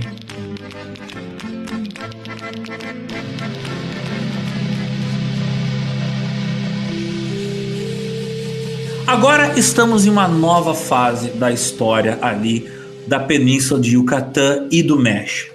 Temos que falar do vice-reinado da Nova Espanha. O vice-reinado da Nova Espanha foi fundado em 18 de agosto de 1521 e ele compreendia, na época, o México. Ao longo dos séculos 17 e 18, esse mesmo vice-reinado iria ser a área gigantesca das Américas, indo desde a Venezuela até a costa oeste do Canadá, e também abrangendo as Filipinas e outras ilhas do Pacífico, além de um pedação do que depois iria ser os Estados Unidos. Por exemplo, a Califórnia tem vários nomes espanhóis por causa que nesse período ela era parte dos domínios da Espanha. Após serem incorporados ao território espanhol, as dezenas de cidades e estados mesoamericanas que ainda existiram mantiveram suas estruturas nobres e sua estrutura política interna, mas agora eles respondiam ao domínio espanhol. Os Tlaxcoltecas continuaram como uma das maiores casas nobres da Mesoamérica, mesmo após a invasão dos espanhóis. A partir de 1524, missionários europeus chegariam em massa no México. E foi com eles que houve uma primeira preocupação em estudar e catalogar os povos da Mesoamérica. Através de relatos, através das suas línguas e escrevendo a história de como era sua vida antes da chegada espanhola, assim como naquele momento em que eles estavam lá. Na era colonial, a nobreza indígena foi amplamente reconhecida como nobre pelo sistema colonial espanhol, com privilégios incluindo o título de nobre espanhol Dom para nobres e dona para as mulheres. E até hoje, o título Duque de Montezuma pertence a uma família descendente do Montezuma. E hoje quem carrega ela, cara, é o Juan José Marcília de Teruel Montezuma e Valcarecel. Um grande projeto de missionários do México foi a compilação de conhecimentos sobre as crenças religiosas e a cultura nahuá, supervisionadas pelo frei Bernardino de Sahagún, usando informantes indígenas que ajudaram a fazer uma compilação que resultou em uma série de textos importantes e culminou em um enorme texto de 12 volumes que conta uma série de histórias e fatos sobre a região. O nome dessa obra é A História Geral das Coisas da Nova Espanha, publicado em inglês como Florentin Codex, que é de onde a gente tirou várias das citações que aparecem nesse podcast. Esse é uma das bases de tudo que a gente sabe hoje sobre a história do Império Mexica. Bernardino trabalhou nesse livro de 1545 até a sua morte em 1590. Ou seja, ele começou a fazer esse livro praticamente 24 anos depois que Tenochtitlan foi conquistada. Por isso, muitas das coisas e relatos que ele descreve sobre o Império Mexica pré-conquista espanhola ainda são bastante debatidos e estudados pelos historiadores, arqueólogos e pesquisadores, mas certamente essa é uma das bases da onde tu pode partir para fazer novas descobertas. Certamente é uma das maiores fontes de conhecimento sobre a glória dos mexicas. Essa obra ela consiste em 2.400 páginas, em 12 livros diferentes e 2.000 ilustrações muito detalhadas. E elas foram desenhadas pelos próprios mexicas nativos, que ofereciam uma ampla descrição de como era a vida nessa época, documentando a cultura, cosmologia, religiosidade, economia, as mais diferentes coisas. E tá aí uma excelente dica para você. Se você quer ver essas ilustrações, elas estão em alta resolução na internet, porque foram todas digitalizadas. Só você pesquisar The Florentine Codex no Google.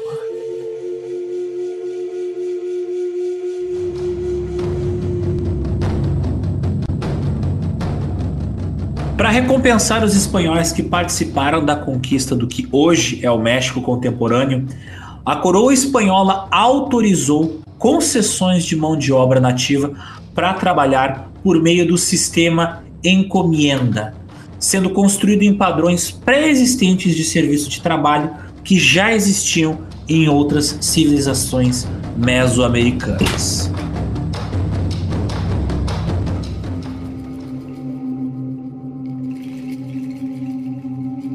Mas o que, que ocorreu com os ilustríssimos personagens dessa nossa história?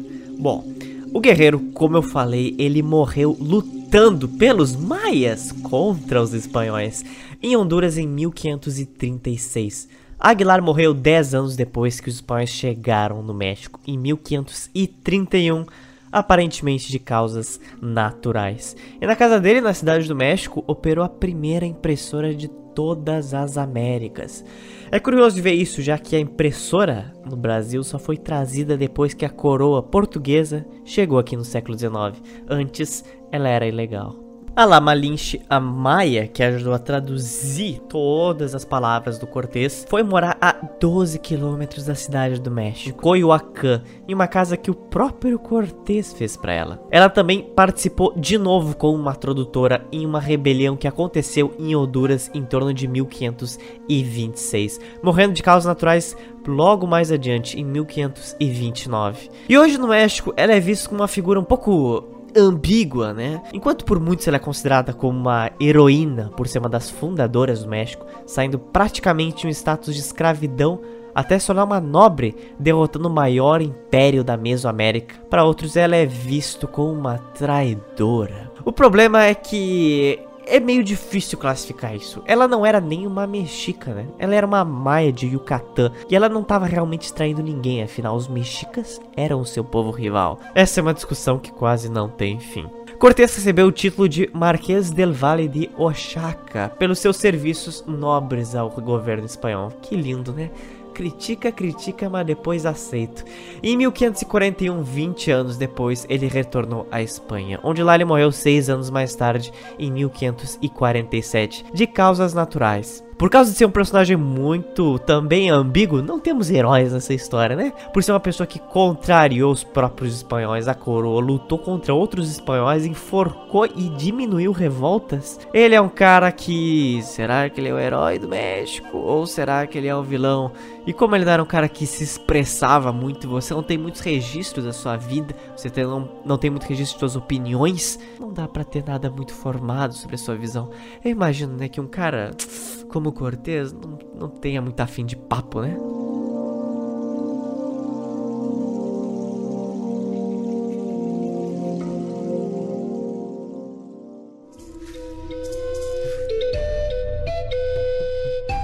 O que aconteceu com os mexicas? Muita gente pode se perguntar.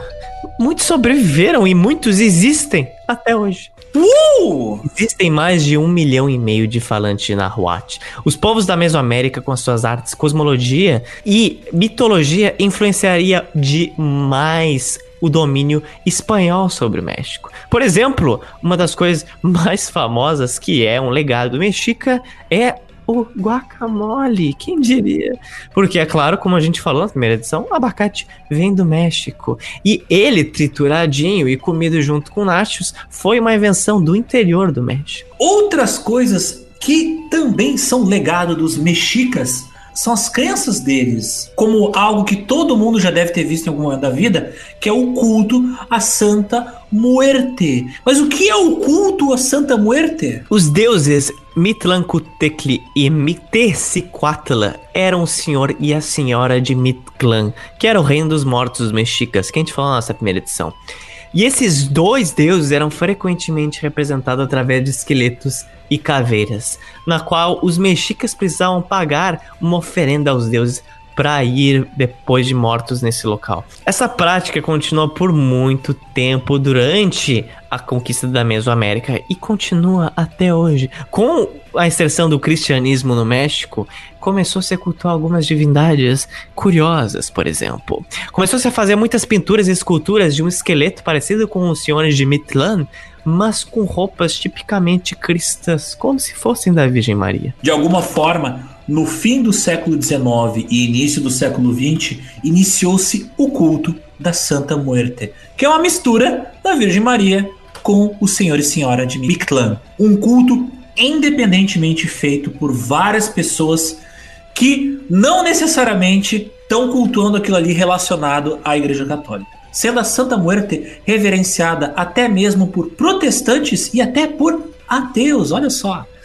Desde o início do século XXI, a adoração se tornou mais pública, especialmente na cidade do México, apesar de ela ter antigamente sido muito criticada pela Igreja Católica.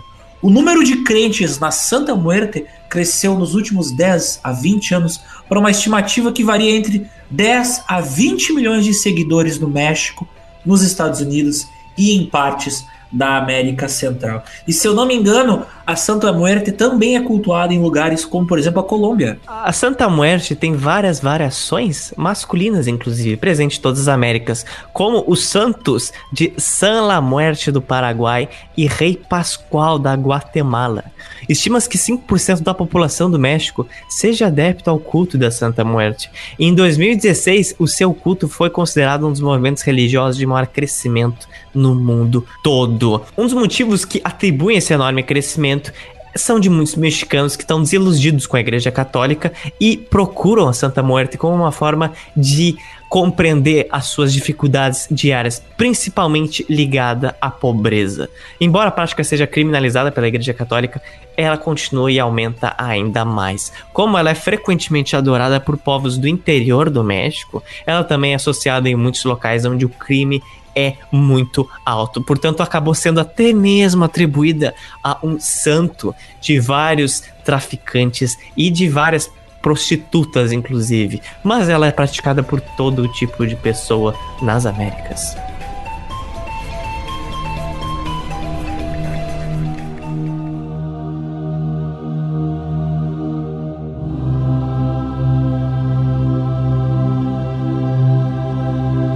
Uma das coisas que eu preciso falar, e eu sei que muita gente está curioso em saber, é o desfecho do enorme e majestoso Lago Texcoco. Você não precisa ser um gênio, se você editar em México City no Google Maps, você vai ver que não tem nenhum lago grande lá. Afinal, modificações urbanas é uma das coisas que eu mais posto no perfil do GeoPizza. Hoje, a cidade do México, gente, é uma das cidades com maior índice de poluição atmosférica no mundo. Embora tenha um pouco mais de 8 milhões de pessoas lá na cidade em si, porque a região metropolitana lá passa de 20 milhões, mas os 8 milhões da cidade são 4 milhões a menos que São Paulo. Mas mesmo assim, ela fica muito à frente da metrópole paulista no que concerne poluição do ar, inclusive desgaste do solo. Por ela ter sido fundada em um vale cercado de montanhas, o índice de chuvas é barrado por essas montanhas, tornando a metrópole extremamente árida. E essa nuvem, essa ilha de calor feita por carros pela enorme vida urbana,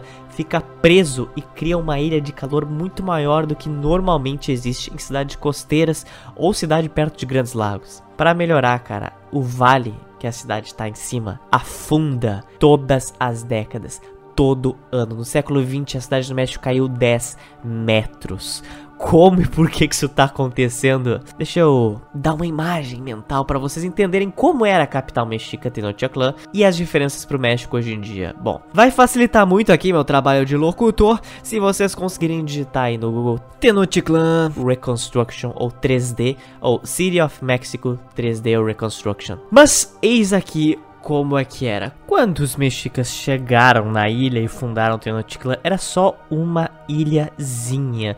Mas essa ilhazinha era só o centro da cidade, o que hoje ou quer dizer, naquela época era o templo maior, era a praça central, junto onde moravam sacerdotes. Mas onde a maioria da população morava não era nessa parte principal, eram nos aterros, feitos através das estratégias dos tinampas. E esses aterros, eles eram ilhas artificiais de terra. Mas uma ilha que não é de rocha.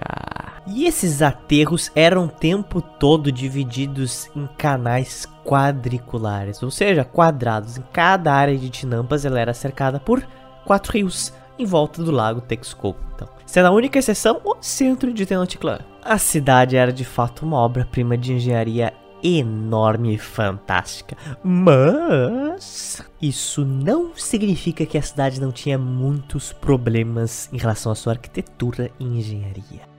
Gente, imagina que vocês estão vivendo numa área, tá? Que é cercada de quatro rios principais, geometricamente, e é cheio de vegetação, praticamente um mini pântano. Se você já morou, já passou bastante tempo em volta do meio rural, você já sabe o que, que isso quer dizer, essa abundância de água, o que, que ela vai te levar. Passou às 6 horas da tarde, começa a subir aqueles mosquitos, muito mosquito. E a gente sabe o que, que tem a ver com mosquito, né? Tem a ver com doenças. Não só doenças, vem outros animais que comem os mosquitos. Rãs, cobras, vem também lagartos, vem crocodilos e também inundações frequentes. Em uma época que o saneamento obviamente não era como o de hoje, qualquer uma dessas inundações tinha alta probabilidade de te deixar doente. Como a gente viu, isso acontecia também até no próprio Império Mexica, bem antes do contato com os espanhóis. Na boa, deveria ser um inferno viver nas áreas rurais de Tenochtitlan. Não, não era bem rurais, era a área do povo. Se você não era elite, se você não era sacerdote, não era guerreiro, era isso que praticamente restava. Mas vivendo mais afastado ainda, cara, deveria ser muito pior. Porque quando os espanhóis chegaram, muitos deles tiveram que dormir coberto de barro, de cima a baixo, para espantar os mosquitos e as doenças. Não é preciso nem dizer, né? Cólera, desinteria, febre amarela, todas essas coisas eram bem numerosas no Império Mexica. E ao longo dos anos, os espanhóis viram que, cara, aquilo lá não ia dar. Militarmente, a cidade era muito bem localizada, mas o excesso de água e as doenças não dava para continuar assim. Ainda por cima, como os engenhosos espanhóis conseguiram destruir os diques, a cidade sofria ainda mais com inundações. Como combater isso? Obviamente, eu vou pegar esse lago inteiro e eu vou sugar ele, eu vou drenar todo o lago. Incrível, incrível, olha só. Bom, bora lá, né? Essa foi a decisão tomada por eles. As primeiras obras começaram mais ou menos em torno de 1540 e obviamente não foi nada fácil. Inundações ocorreram por causa das obras e por causa de que aquilo naturalmente não dava também. Aconteceram inundações, cara, em 1555, em 1580, 1604, 1607, era praticamente quase toda a década.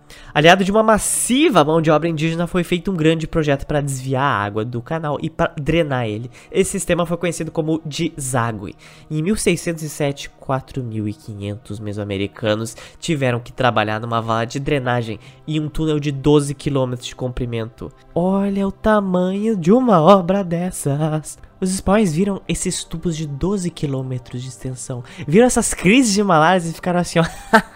Eu não vou morar aqui. Eu não vou morar aqui. E foram morar em outros lugares de terra firme, perto de Coyoacán, onde o lugar onde a Malinche foi morar, por exemplo. Mas a elite espanhola ficou, ah, meu filho, eu, eu, já investi tanto nesta terra, você acha que eu vou embora aqui? Já, já virou pessoal, tenho certeza que já tinha virado uma questão pessoal para muitos espanhóis. Não, eles iam vencer o lago, eles declararam guerra ao lago Texcoco e eles teriam que sair vencedores, né? Na sua cabecita. Em 1629 a coisa ficou tão terrível que a pior enchente da cidade do México ocorreu e durou 5 anos. 5 anos. Mais de 30 mil pessoas morreram afogadas ou por doenças. Inclusive, durante esses anos, as igrejas e o comércio era realizado aonde? No telhado de várias edificações. Várias partes da cidade também afundaram por causa do solo delicado. Corpos de animais ou de humanos flutuavam o tempo todo. Depois que o ritmo de chuva diminuiu, a drenagem pegou de verdade. E, inclusive agora já foi possível alcançar o solo do lago, foram se formando rios menores, da onde escoava a menor quantidade de água do lago Texcoco original. Mas a natureza, ela sempre cobra o seu preço. Ela sempre cobra o seu preço. Obviamente, outras enchentes ocorreram. 1645, 74, 91, 1707, 14, 24, 47, 63. Ah! Embora o lago era constantemente drenado e aterrado, no início do século XVIII ele já era provavelmente em terra fixa, em chão, mas vários rios ainda existiam e ficavam inundando até o meio do século XX. Entre 1947 e 52, a cidade do México tinha 45 rios, quase todos eles foram canalizados em tubos gigantes, enterrados e pavimentados. Esse sistema deu à cidade do México, finalmente, no meio do século XX, a capacidade de aumentar o seu sistema de esgoto, de estradas e poder fazer edifícios cada vez maiores, né? Porque para você fazer um edifício, ele não simplesmente sai do chão, né? Você precisa fazer estruturas para baixo do solo. Isso é muito importante. Enquanto a cidade do México foi de um lugar extremamente cheio de rios, praticamente um pântano, agora ela virou um lugar totalmente seco. Por causa da sua geografia, localizada em um planalto cercada por montanhas, a fuligem dos carros não consegue escapar dali. Chuva ácida. Gente, a história só melhora daqui em diante. Em 1967 foi feita a construção de um sistema de drenagem mais profundo ainda, que chamavam Sistema de drenagem profundo, olha só, grandes nomes. Drenare profundo. Essas eram obras de centenas de quilômetros de túneis em profundidades de 30 a 250 metros. Cara, é muita coisa, velho. E para ter uma ideia, esse túnel principal se dividiu em outros dois túneis, em os túneis da margem oeste e da margem leste. E o da margem leste foi inaugurado em 2019. É, pois é. Hoje, ironicamente, a cidade do México sofre muito com falta de água. E porque ela desgastou o solo de onde estava o lençol freático, estima-se que cada vez mais a cidade vai cair em um ritmo maior.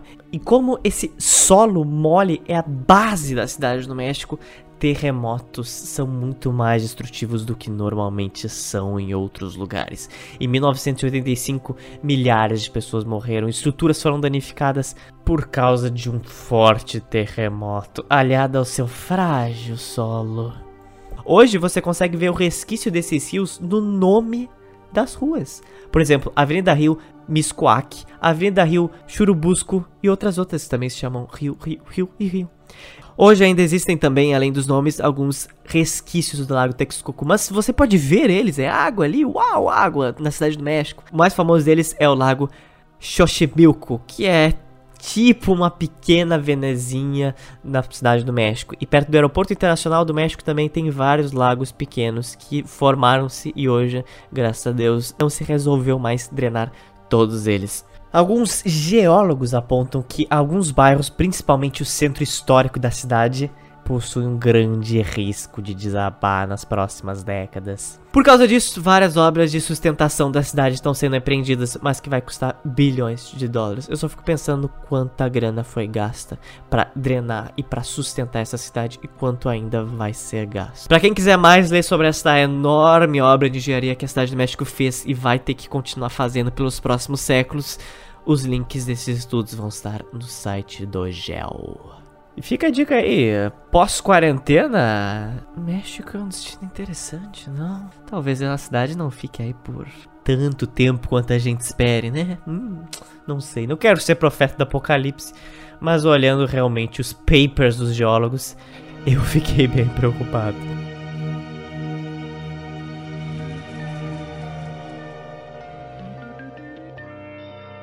Essa, meu povo, foi a história da queda do Império Mexica.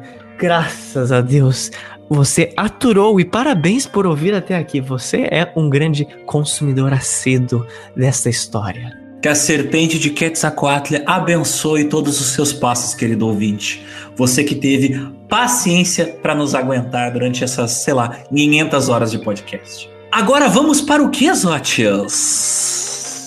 É hora dele mesmo. Dicas culturais. Quais são as dicas que você me traz, Otis? Primeiro, primeiro, e literalmente esse roteiro, desde que eu. Não, eu tive a ideia de fazer esse roteiro há mais de anos atrás. Mas ele começou a ser feito há mais de dois meses atrás. Então vocês devem imaginar que demora, né?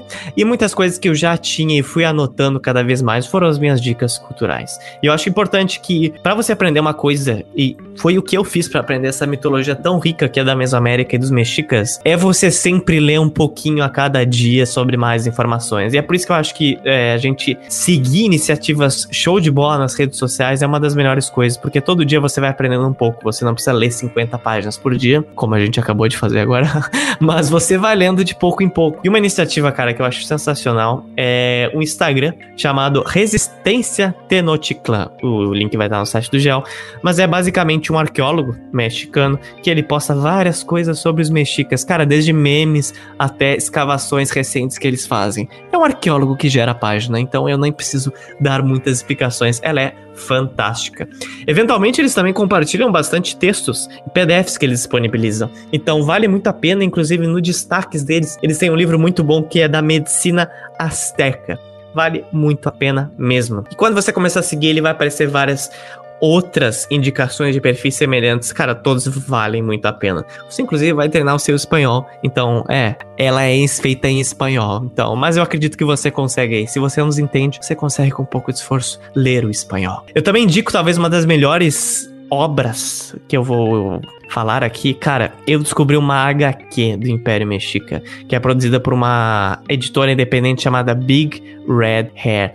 E essa Big Red Hair tá publicando uma série de livros sobre os mexicas. Ainda não acabou, eu acredito que tenha nove edições, mas é muito detalhado e é fantástico você ver que ele dá nomes e ele fala da vida de vários personagens que a gente citou aqui. A Lama Lynch, ele fala do Águila, fala obviamente do Guerreiro, fala do Cortez, fala do Montezuma.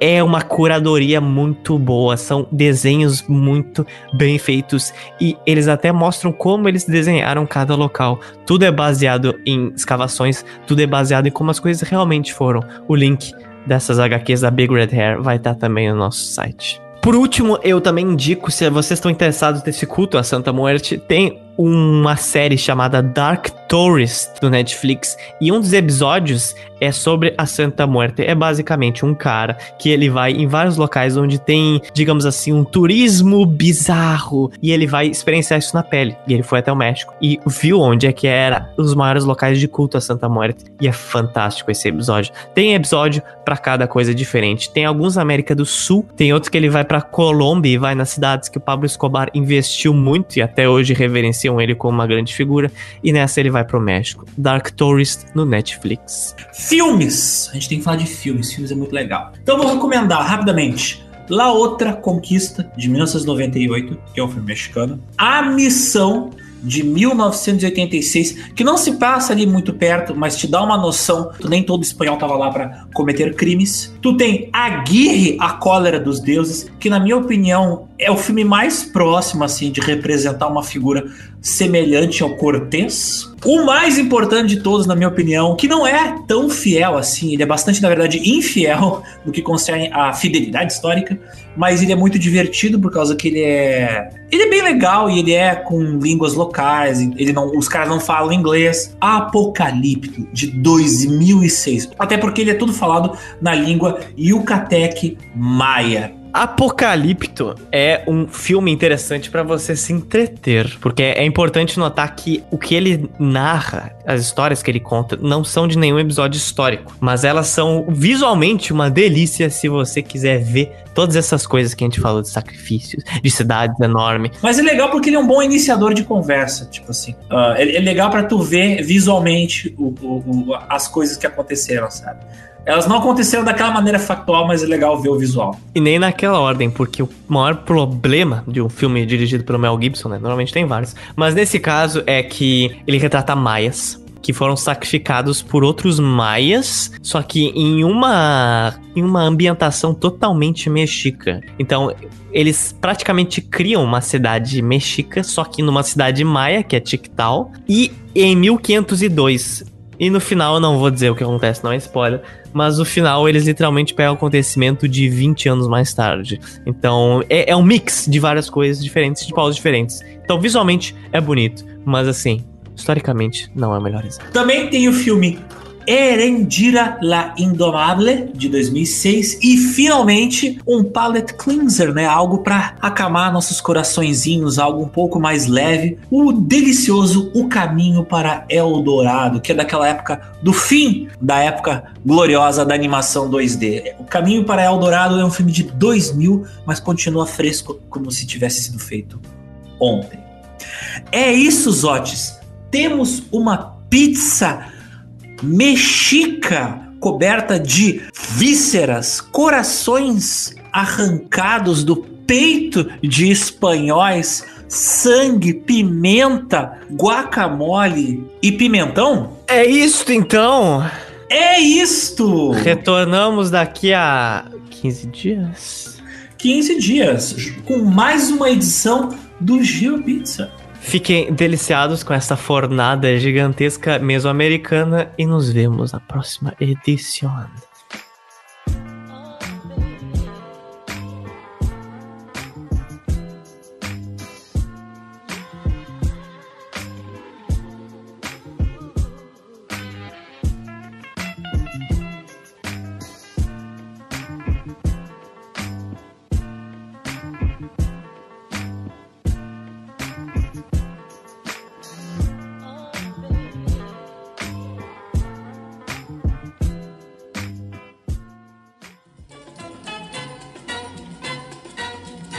Esses dias eu achei um ator, eh, não foi a minha intenção, mas aconteceu, infelizmente.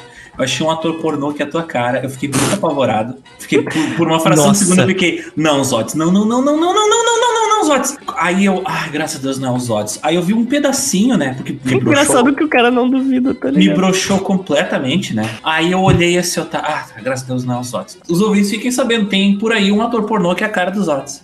Eu também encontrei um ator pornô que é a minha cara, só que é a versão Chad de, de eu. Só que fortão. Eu sou, eu sou a pior versão de mim, existe uma versão melhor minha. Estou apreensivo aqui. Soltei um grave suspiro, vamos olhar. Meu Deus, que perturbador. É eu. Caralho, que perturbador. Agora isso tá na tua mente. Não, é muito articulado. Cara, a Matrix não tem criatividade, tá ligado? A gente é tão boring que tá Ctrl C, Ctrl V. Ah, ah, ah. Alguém pega o servidor e tipo Ctrl C, Ctrl V. Sério, essa serpente plumada, ela é muito linda. Ele é lindo demais. Cara, eu sinceramente penso em fazer uma tatuagem dela, porque ela é Não faz, barata, não faz. porque- Não faz tatuagem que tu vai te arrepender. Eu me arrependo de muitas coisas, tu acha que eu vou me arrepender de tatuagem? Sabe o que que é? Tu esquece das coisas. É que nem piercing, eu esqueço que eu tenho. Eu, ah, olha, eu tenho. Que legal. É, é isso. Um, dois, três, quatro, cinco, seis, sete, oito, nove. Dez furos que eu tenho na orelha, todos eles foram feitos no banheiro da PUC. por outra pessoa. Porque eu não, eu não consigo me furar. Era bem engraçado. É muito As- covarde, as coisas compreendiam a um brinco e a um isqueiro. E aí você esteriliza o isqueiro no brinco, quer dizer, o brinco no isqueiro. Ah, eu também. Eu, eu, esterilizei no isqueiro. E aí depois você ah, coloca em ti. E olha só, o único que infeccionou foi um que eu fiz profissionalmente, então. tá aí, tá aí. Tá aí, tá aí, tá aí, tá aí. Então, crianças, façam piercing em casa. No, no banheiro da faculdade No de banheiro vocês, da faculdade. com um coleguinha e um isqueiro. Com o coleguinha. Farmácia, hum, não confia. Não confio, não confio. Não manda sua conta de saúde pra mim.